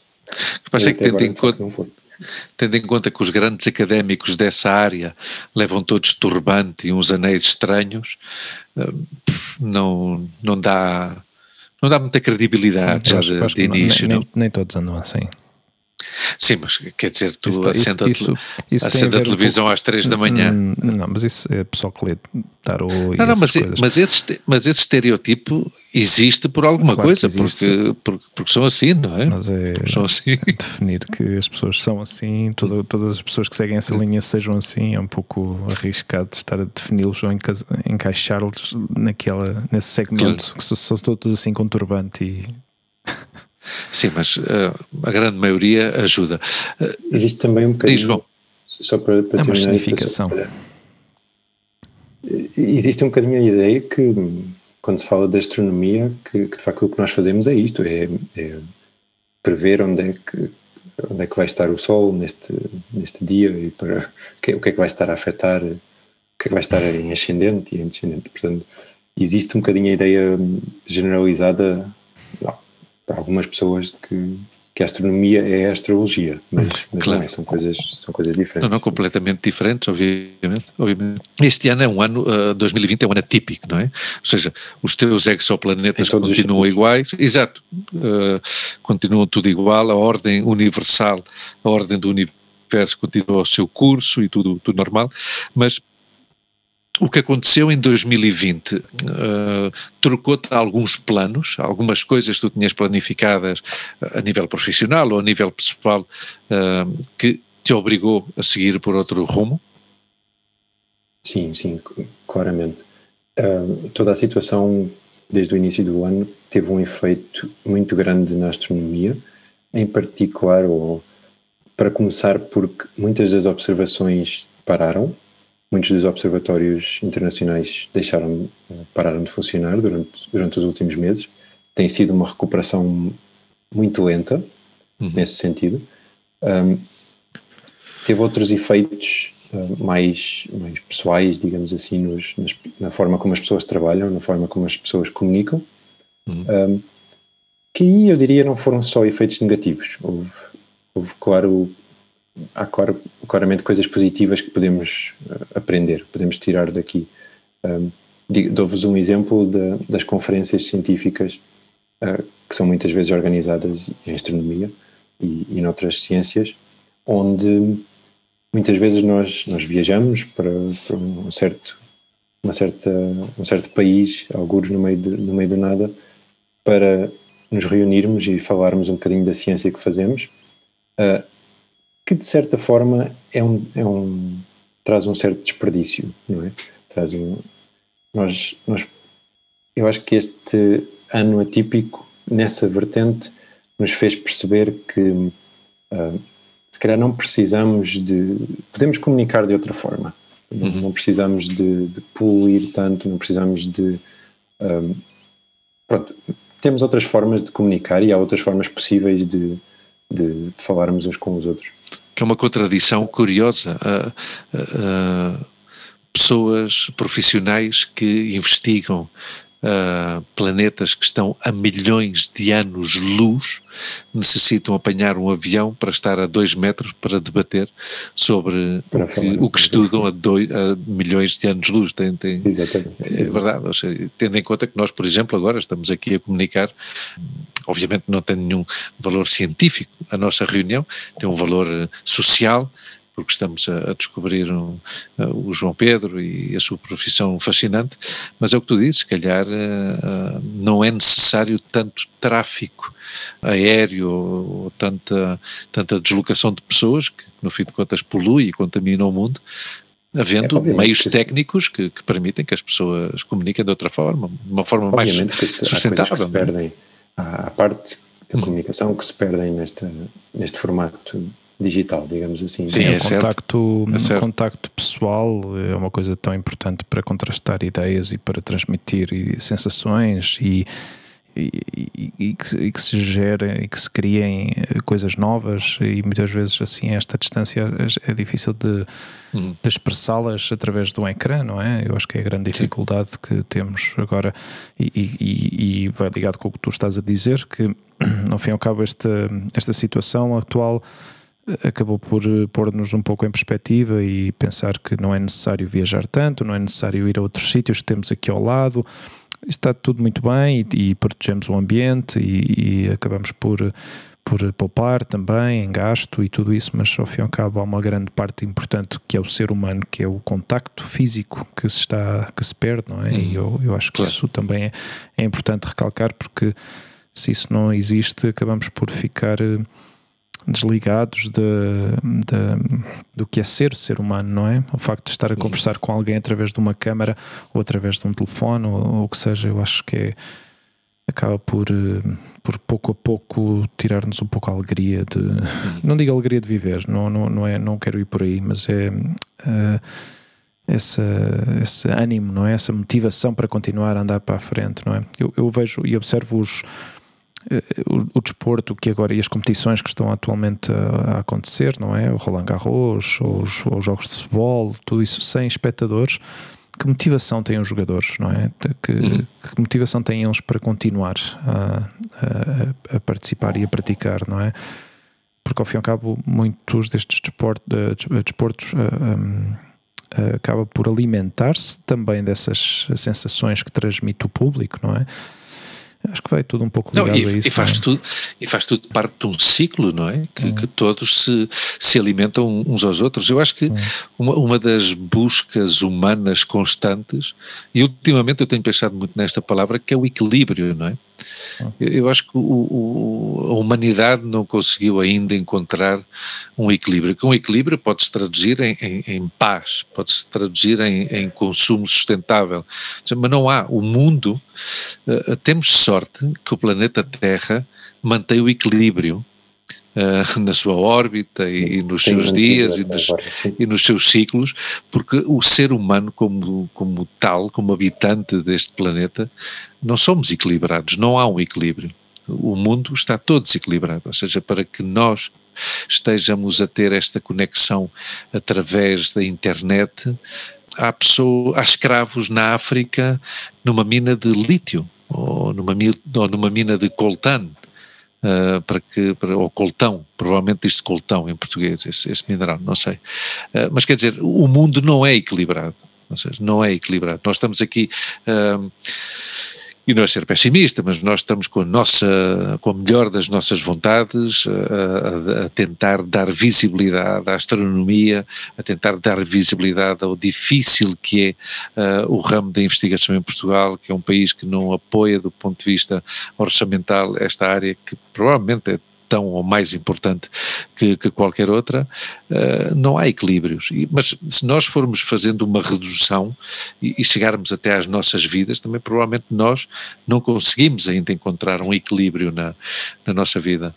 Uh, e por isso isto leva-me um pouco ao início da, da, primeira pergunta ou das primeiras perguntas que eu te fiz, se, se tu não desfrutavas mais e, e, vivias mais em paz enquanto olhas para os exoplanetas uh, do que quando apanhas o autocarro para ir para casa, ou, ou se vais a pé para, para casa, em que tu dizes, eu estava tão bem a ver aquela, aquela ordem, aquela, não monotonia, mas aquela beleza matemática do universo, não é? Ah, é estranho, é estranho que... Isso, isso acontece, não é? Há, uhum. há, quando nós conseguimos perceber a ordem natural das coisas, das o porquê de certa coisa acontecer, é, é um, uma experiência imersiva e, e obviamente, uh, tira-nos a atenção do, do, do, que está à volta. Claro. Mas pronto, como eu, como eu disse no início, depois temos que, temos que voltar e pôr os pés na terra. Sim, sim, sem dúvida. Mas, mas sim, enquanto, enquanto estamos penetrados na, hum. naquela descoberta, naquela aquela sensação, aquela alegria de, de descobrir algo novo, isso, isso, isso acontece de, de certeza. Exato. Olha, João, e a quem, nos, a quem nos está a ouvir, uh, recomendas alguma, algum para recursos, para consultar informação sobre astronomia, para quem está a começar neste mundo, alguma coisa que, que nos possas sugerir uh, para investigar e procurar na internet? É assim, é, não é muito difícil uh, arranjar livros de divulgação. falámos, por exemplo, do Carl Sagan, um, que, que, foi um, um, dos grandes divulgadores de ciência, que tem livros lindíssimos, uh, que não são livros um, que são livros baseados na ciência, que explicam a ciência de forma, de forma correta e de forma fácil. Uhum. Um, ele tinha isso, ele tinha uma, uma habilidade de comunicação para, para, para os leigos absolutamente extraordinária. Fantástica, sim. Era uma das suas características. Uhum.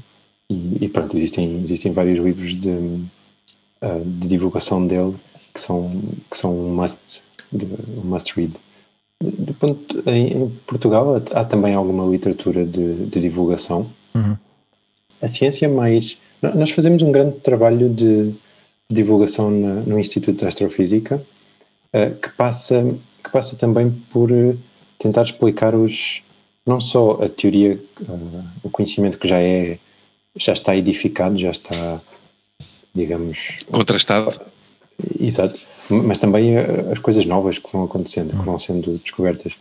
Portanto, existem comunicados de imprensa constantes, eh, muito, muito comuns, onde, onde, onde as pessoas podem ter, acho eu, um bocadinho a perspectiva o que é que está, para onde é que estamos a ir. O que está a acontecer, não é? Nesse campo. Neste campo, sim. E é, são, são recursos, portanto, o, o site do, do, Instituto de Astrofísica, o próprio Observatório Astronómico de Lisboa, uh, que em tempos pré-pandemia tinha, tinha uma. Uh, tinha atividades de, de, divulgação com centenas de pessoas em Lisboa. Hum. Uh, são, são recursos que, que as pessoas podem utilizar para, para saber o que é que vai acontecer. O que é que vai acontecer.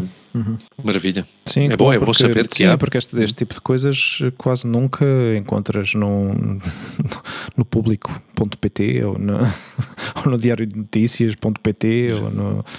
É verdade o que tu dizes. Os, é verdade. Os grandes, as maiores descobertas, digamos assim, as coisas que vendem mais. Claro de uma certa forma. Sim, mas de certeza que não aparecerá em, em no frontal, não é? Na, como manchete. e é, é, uma pena porque ao fim e ao cabo há tantas coisas interessantes nesse sentido e de certeza absoluta que se estimularia o interesse de muita gente jovem neste, neste, neste âmbito, neste campo, não é só futebol e, e o desporto, não é? Não, não, é, não é só estas coisas que ao fim e ao cabo queremos que queremos para os nossos filhos é, é também entender o que como é que as coisas funcionam à nossa volta não é e, e mais além de, do nosso planeta que é super Eu interessante concordo, é? concordo plenamente e acho hum. que a atenção que se dá ao futebol em particular eh, na, na televisão e, e não só ao futebol a outros outro tipo de programação que hum. não nos ensina muito hum. seria muito mais bem gasto em, em ciência não, não só na astronomia claro mas na ciência que se faz em Portugal, claro. na, ciência que isso seria muito, muito melhor gasto nessa.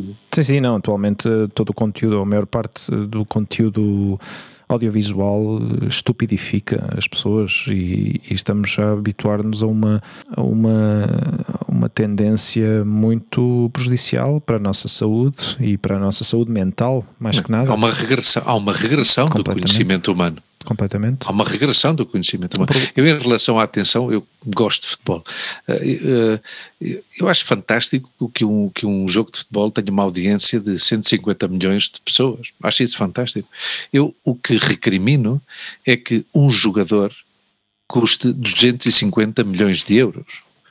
Eu o que recrimino, voltamos à história, quizás um pouco naif, que falávamos antes do equilíbrio.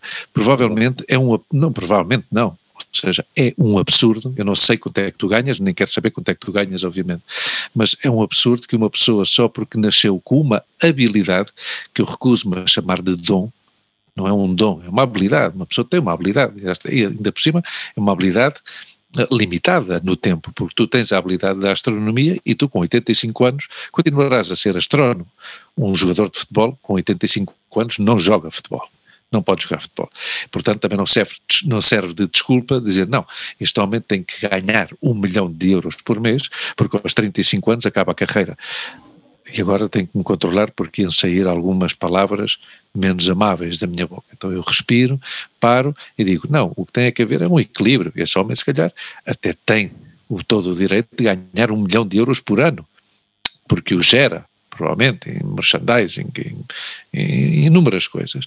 O que, o que não faz sentido é este desequilíbrio. O que não faz sentido é que se criem pequenos milionários, uh, jovens milionários, uh, que não sabem fazer uma O com um canudo. Ou seja, isso, isso é o desequilíbrio que a mim me, me, me desgosta, não é? E, inclusive, desgosta-me um pouco essa falta de altruísmo uh, que deveria de existir pelo conhecimento, ou seja, esta, esta questão de, de, esta figura eh, quase romântica dos mecenas, não é? Destas pessoas que há 300 ou 400 anos uh, viam potencial num, num, num jovem infelizmente o papel da mulher nessa época era ainda muito, muito underground, ou totalmente underground, mas havia um senhor que dizia, olha, eu vou pagar as, as tintas a este homem e o, e o canvas e a, e a, tela, e hoje em dia temos Caravaggios e temos Da Vinci e temos uh, uh, Bosch e temos tudo, não é? Ou seja, esse, esse, essa atitude dos mecenas que deveria de existir por parte dessa gente que tem milhões e milhões e milhões, seja, esse desequilíbrio às vezes inerva-me enerva-me bastante estas, porque estes desequilíbrios criam desigualdades. A parte das desigualdades sociais, criam as desigualdades de oportunidades, que provavelmente, Hugo, é assim, e nisto se calhar o, o João sabe mais do que eu.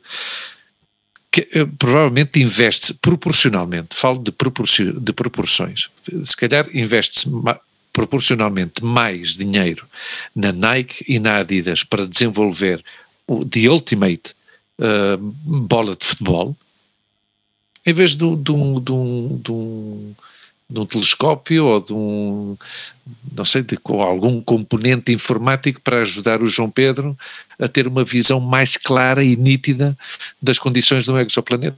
Se calhar equivoco, estou-me a enganar no que estou a dizer, mas eu acho que proporcionalmente destinam-se fundos a investigar coisas que não merece a pena, na minha opinião. Sim, sim, eu acho que algumas, alguns custos são, serão comparáveis, de certeza. E aí podemos, podemos pesá-los não é? na, na sua importância. Sim. Claro, claro. Mas eu também queria, queria também dizer um bocadinho uh, em paralelo a esta discussão, mas, mas relacionado com o que estávamos a dizer de uh, onde é que podemos encontrar os recursos e quem é que uhum. e se é importante ou não termos estes recursos disponíveis. Um, eu acho que um papel dos cientistas deve também ser uh, fazer esta esta divulgação uhum. e acho, acho isso importantíssimo. Há, há, há, há, colegas que não, não concordarão e dirão que uh, não, eu sou bom a investigar, mas não sou bom a explicar. Uh, Exato. Mas eu acho que é importante tentar fazer as duas coisas e é importante que sejam os próprios cientistas a dizer não, eu quero ter visibilidade, eu quero ter, uh, quero que a minha ciência seja, seja vista por o maior, maior número de pessoas possível. E João, achas que provavelmente deveria-se investir na educação para formar um cientista com capacidades de oratória? Claramente, exatamente. Não, não dizer, olha, este, este, homem vai ser, exato, este homem não, vai ser o maior.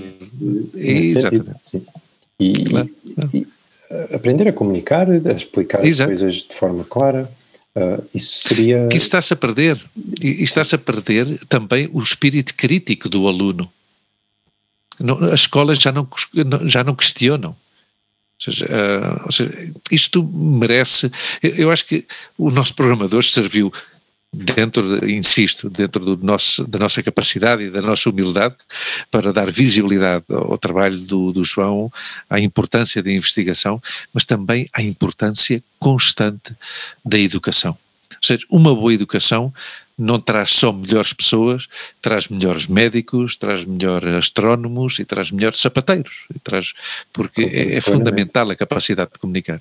É a capacidade crítica de, de pensar sim, sim, sim. como os cientistas fazem, se calhar por, por, com naturalidade, mas pensar porque é que as coisas estão, são assim, uh, tentar não, não, não levar a informação uh, cegamente, não é? Uhum. Nestes tempos de pandemia, uma das coisas que eu tenho visto e que, e que admiro é a franqueza dos cientistas.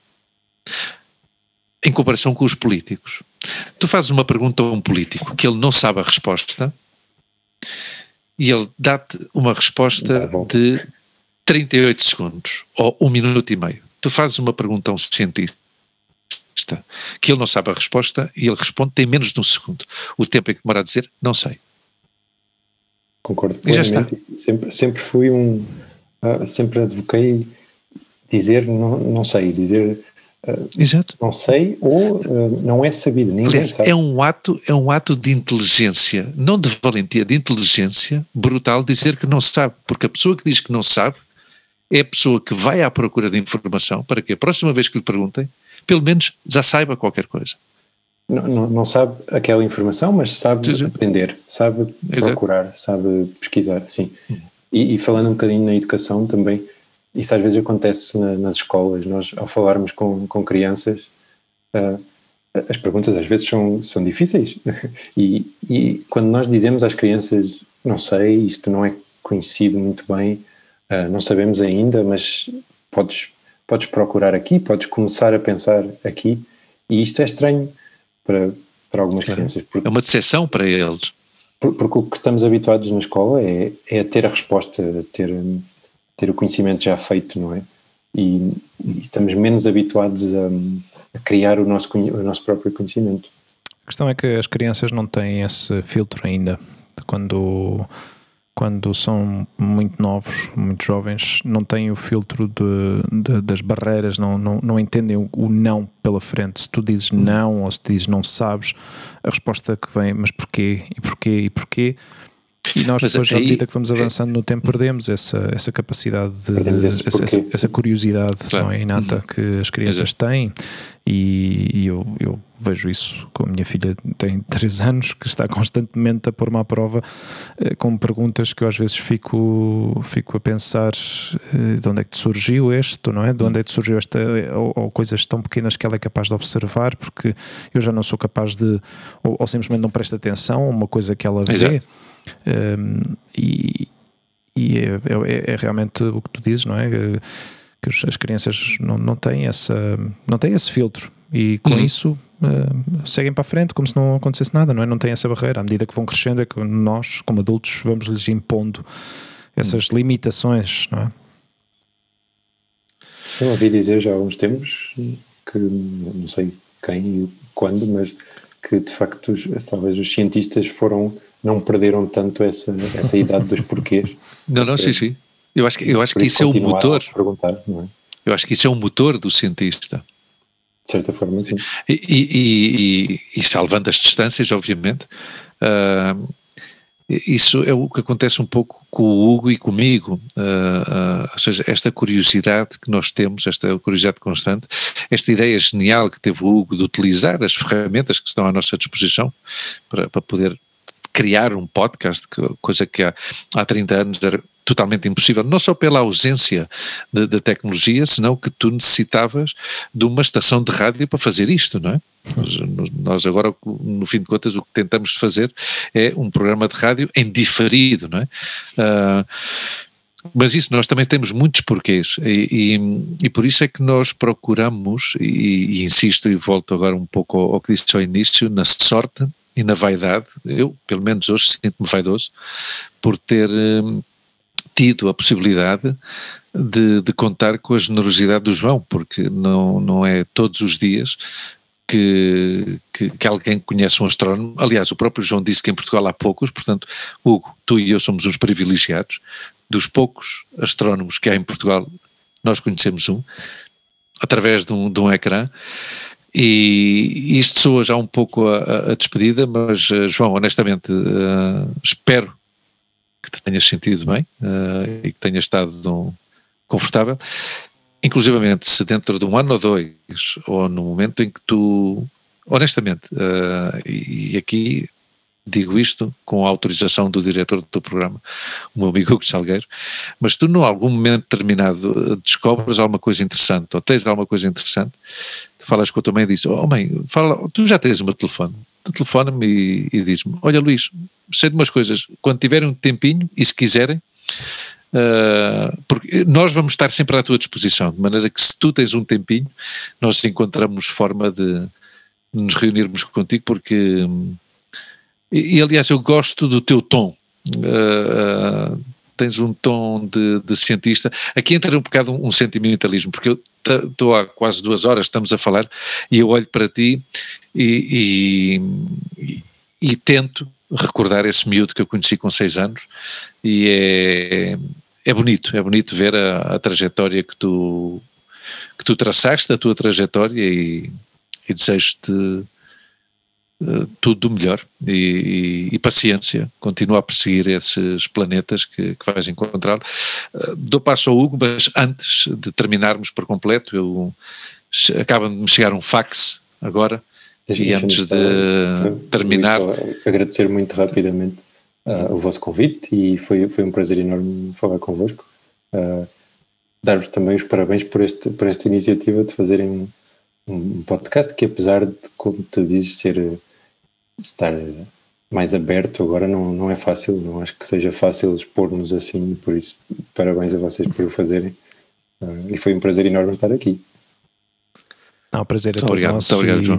e realmente o resultado deste, deste, desta conversa de hoje Foi, é surpreendente, eu sempre acabo por surpreender com, com as situações que já tivemos ou com os convidados que já tivemos até agora. Sempre há um grau de dificuldade que eu antecipo e que, me, e que às vezes também me limita em certa forma. E confesso, confesso isso que, que às vezes deixa-me um pouco pouco preocupado realmente no tipo de perguntas que eu possa fazer ou no tipo de, de, de como é que depois a conversa vai, vai seguindo, não é? E ao fim e ao cabo. Por, por, isso é melhor, por isso é melhor estabelecer uma conversa com uma entrevista, porque sai tudo mais natural. Claro. Não é? e, e sempre que, que estas que estas situações, quando há algo desconhecido, eh, há uma, há uma frase que é, que é que já, já falámos sobre isto antes, que há que partir sempre de um ponto de partida da curiosidade. E quando saímos desse, desde esse ponto de partida, as coisas acabam por, uh, por encaixar. por isso, olha, agradeço-te muito, muito, muito em meu nome e em nome do Luís o teres disposto do, do teu tempo. Eu sei, eu não, te, não, não, vou, não, vou, não vou cortar, não vou cortar o sinal, vou deixar a última palavra para ti, Luís, não te preocupes. Uh, Estou ansioso. Eu ansioso. sei que estás ansioso e acabo rapidamente.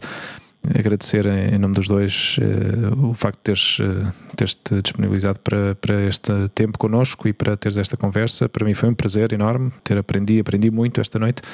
Sim, e fantástico. certeza que as pessoas que nos estão a ouvir também vão aprender, aprenderão também um pouquinho mais. E, e esse é o nosso objetivo: é que ao fim e ao cabo, fazer e criar este espaço, criar este espaço para conversa serve não só para, para transmitir ideias, para, para, mas também é para que as pessoas possam obter alguma coisa uh, em retorno, não é? Que quando ouçam consigam captar a essência da nossa conversa, que tentamos que seja o mais natural possível, mas também ao mesmo tempo captar e aprender das experiências das pessoas que aqui participam, das nossas e, das, e dos nossos convidados. Por isso, muito obrigado, João. Pois, como, como o Hugo dizia que eu estava aqui impaciente, claro, os nossos ouvintes não, não nos veem, mas eu estava aqui com os braços no ar, por favor. Uh, bem, como eu disse ao início, eu conheci o João quando ele tinha seis anos, então tinha muito poucas referências. Uh, o João hum, merecia uma introdução muito mais elaborada, uh, que eu não tinha dados, para, não tinha informação suficiente para, para lhe fazer essa introdução. Então eu pedi ajuda Uh, e essa ajuda chegou-me, uh, e em forma de epílogo. Uh, então eu vou só despedir dos nossos ouvintes, despedir do João mais uma vez, do Hugo, agradecer a todos os nossos ouvintes que sigam aí, e, e, por último vou só dedicar umas palavras ao João. Estas palavras, eu sou simplesmente o narrador destas palavras, porque estas palavras obviamente não são minhas. Quando era muito pequeno, o João Pedro queria ser bombeiro. Depois apaixonou-se por cavalos e queria ser cavaleiro para poder estar perto deles. Mas, como no Ribatejo normalmente cavalos se misturam com touradas, um dia decidiu ser astrónomo. Há muitos anos comprámos o primeiro telescópio. As primeiras férias com o João, adolescente, já eram passadas quando a noite chegava a procurar planetas e estrelas no céu. Depois foi sempre assim, fez a licenciatura em Física na Faculdade de Ciências da Universidade de Lisboa, foi para o Porto fazer o mestrado, a seguir o doutoramento, depois o pós-doutoramento, depois a investigação, já com profissão, tudo de seguida, sem paragens, nem prolongamentos, nem atrasos, nem hesitações. Mas com perguntas e dúvidas.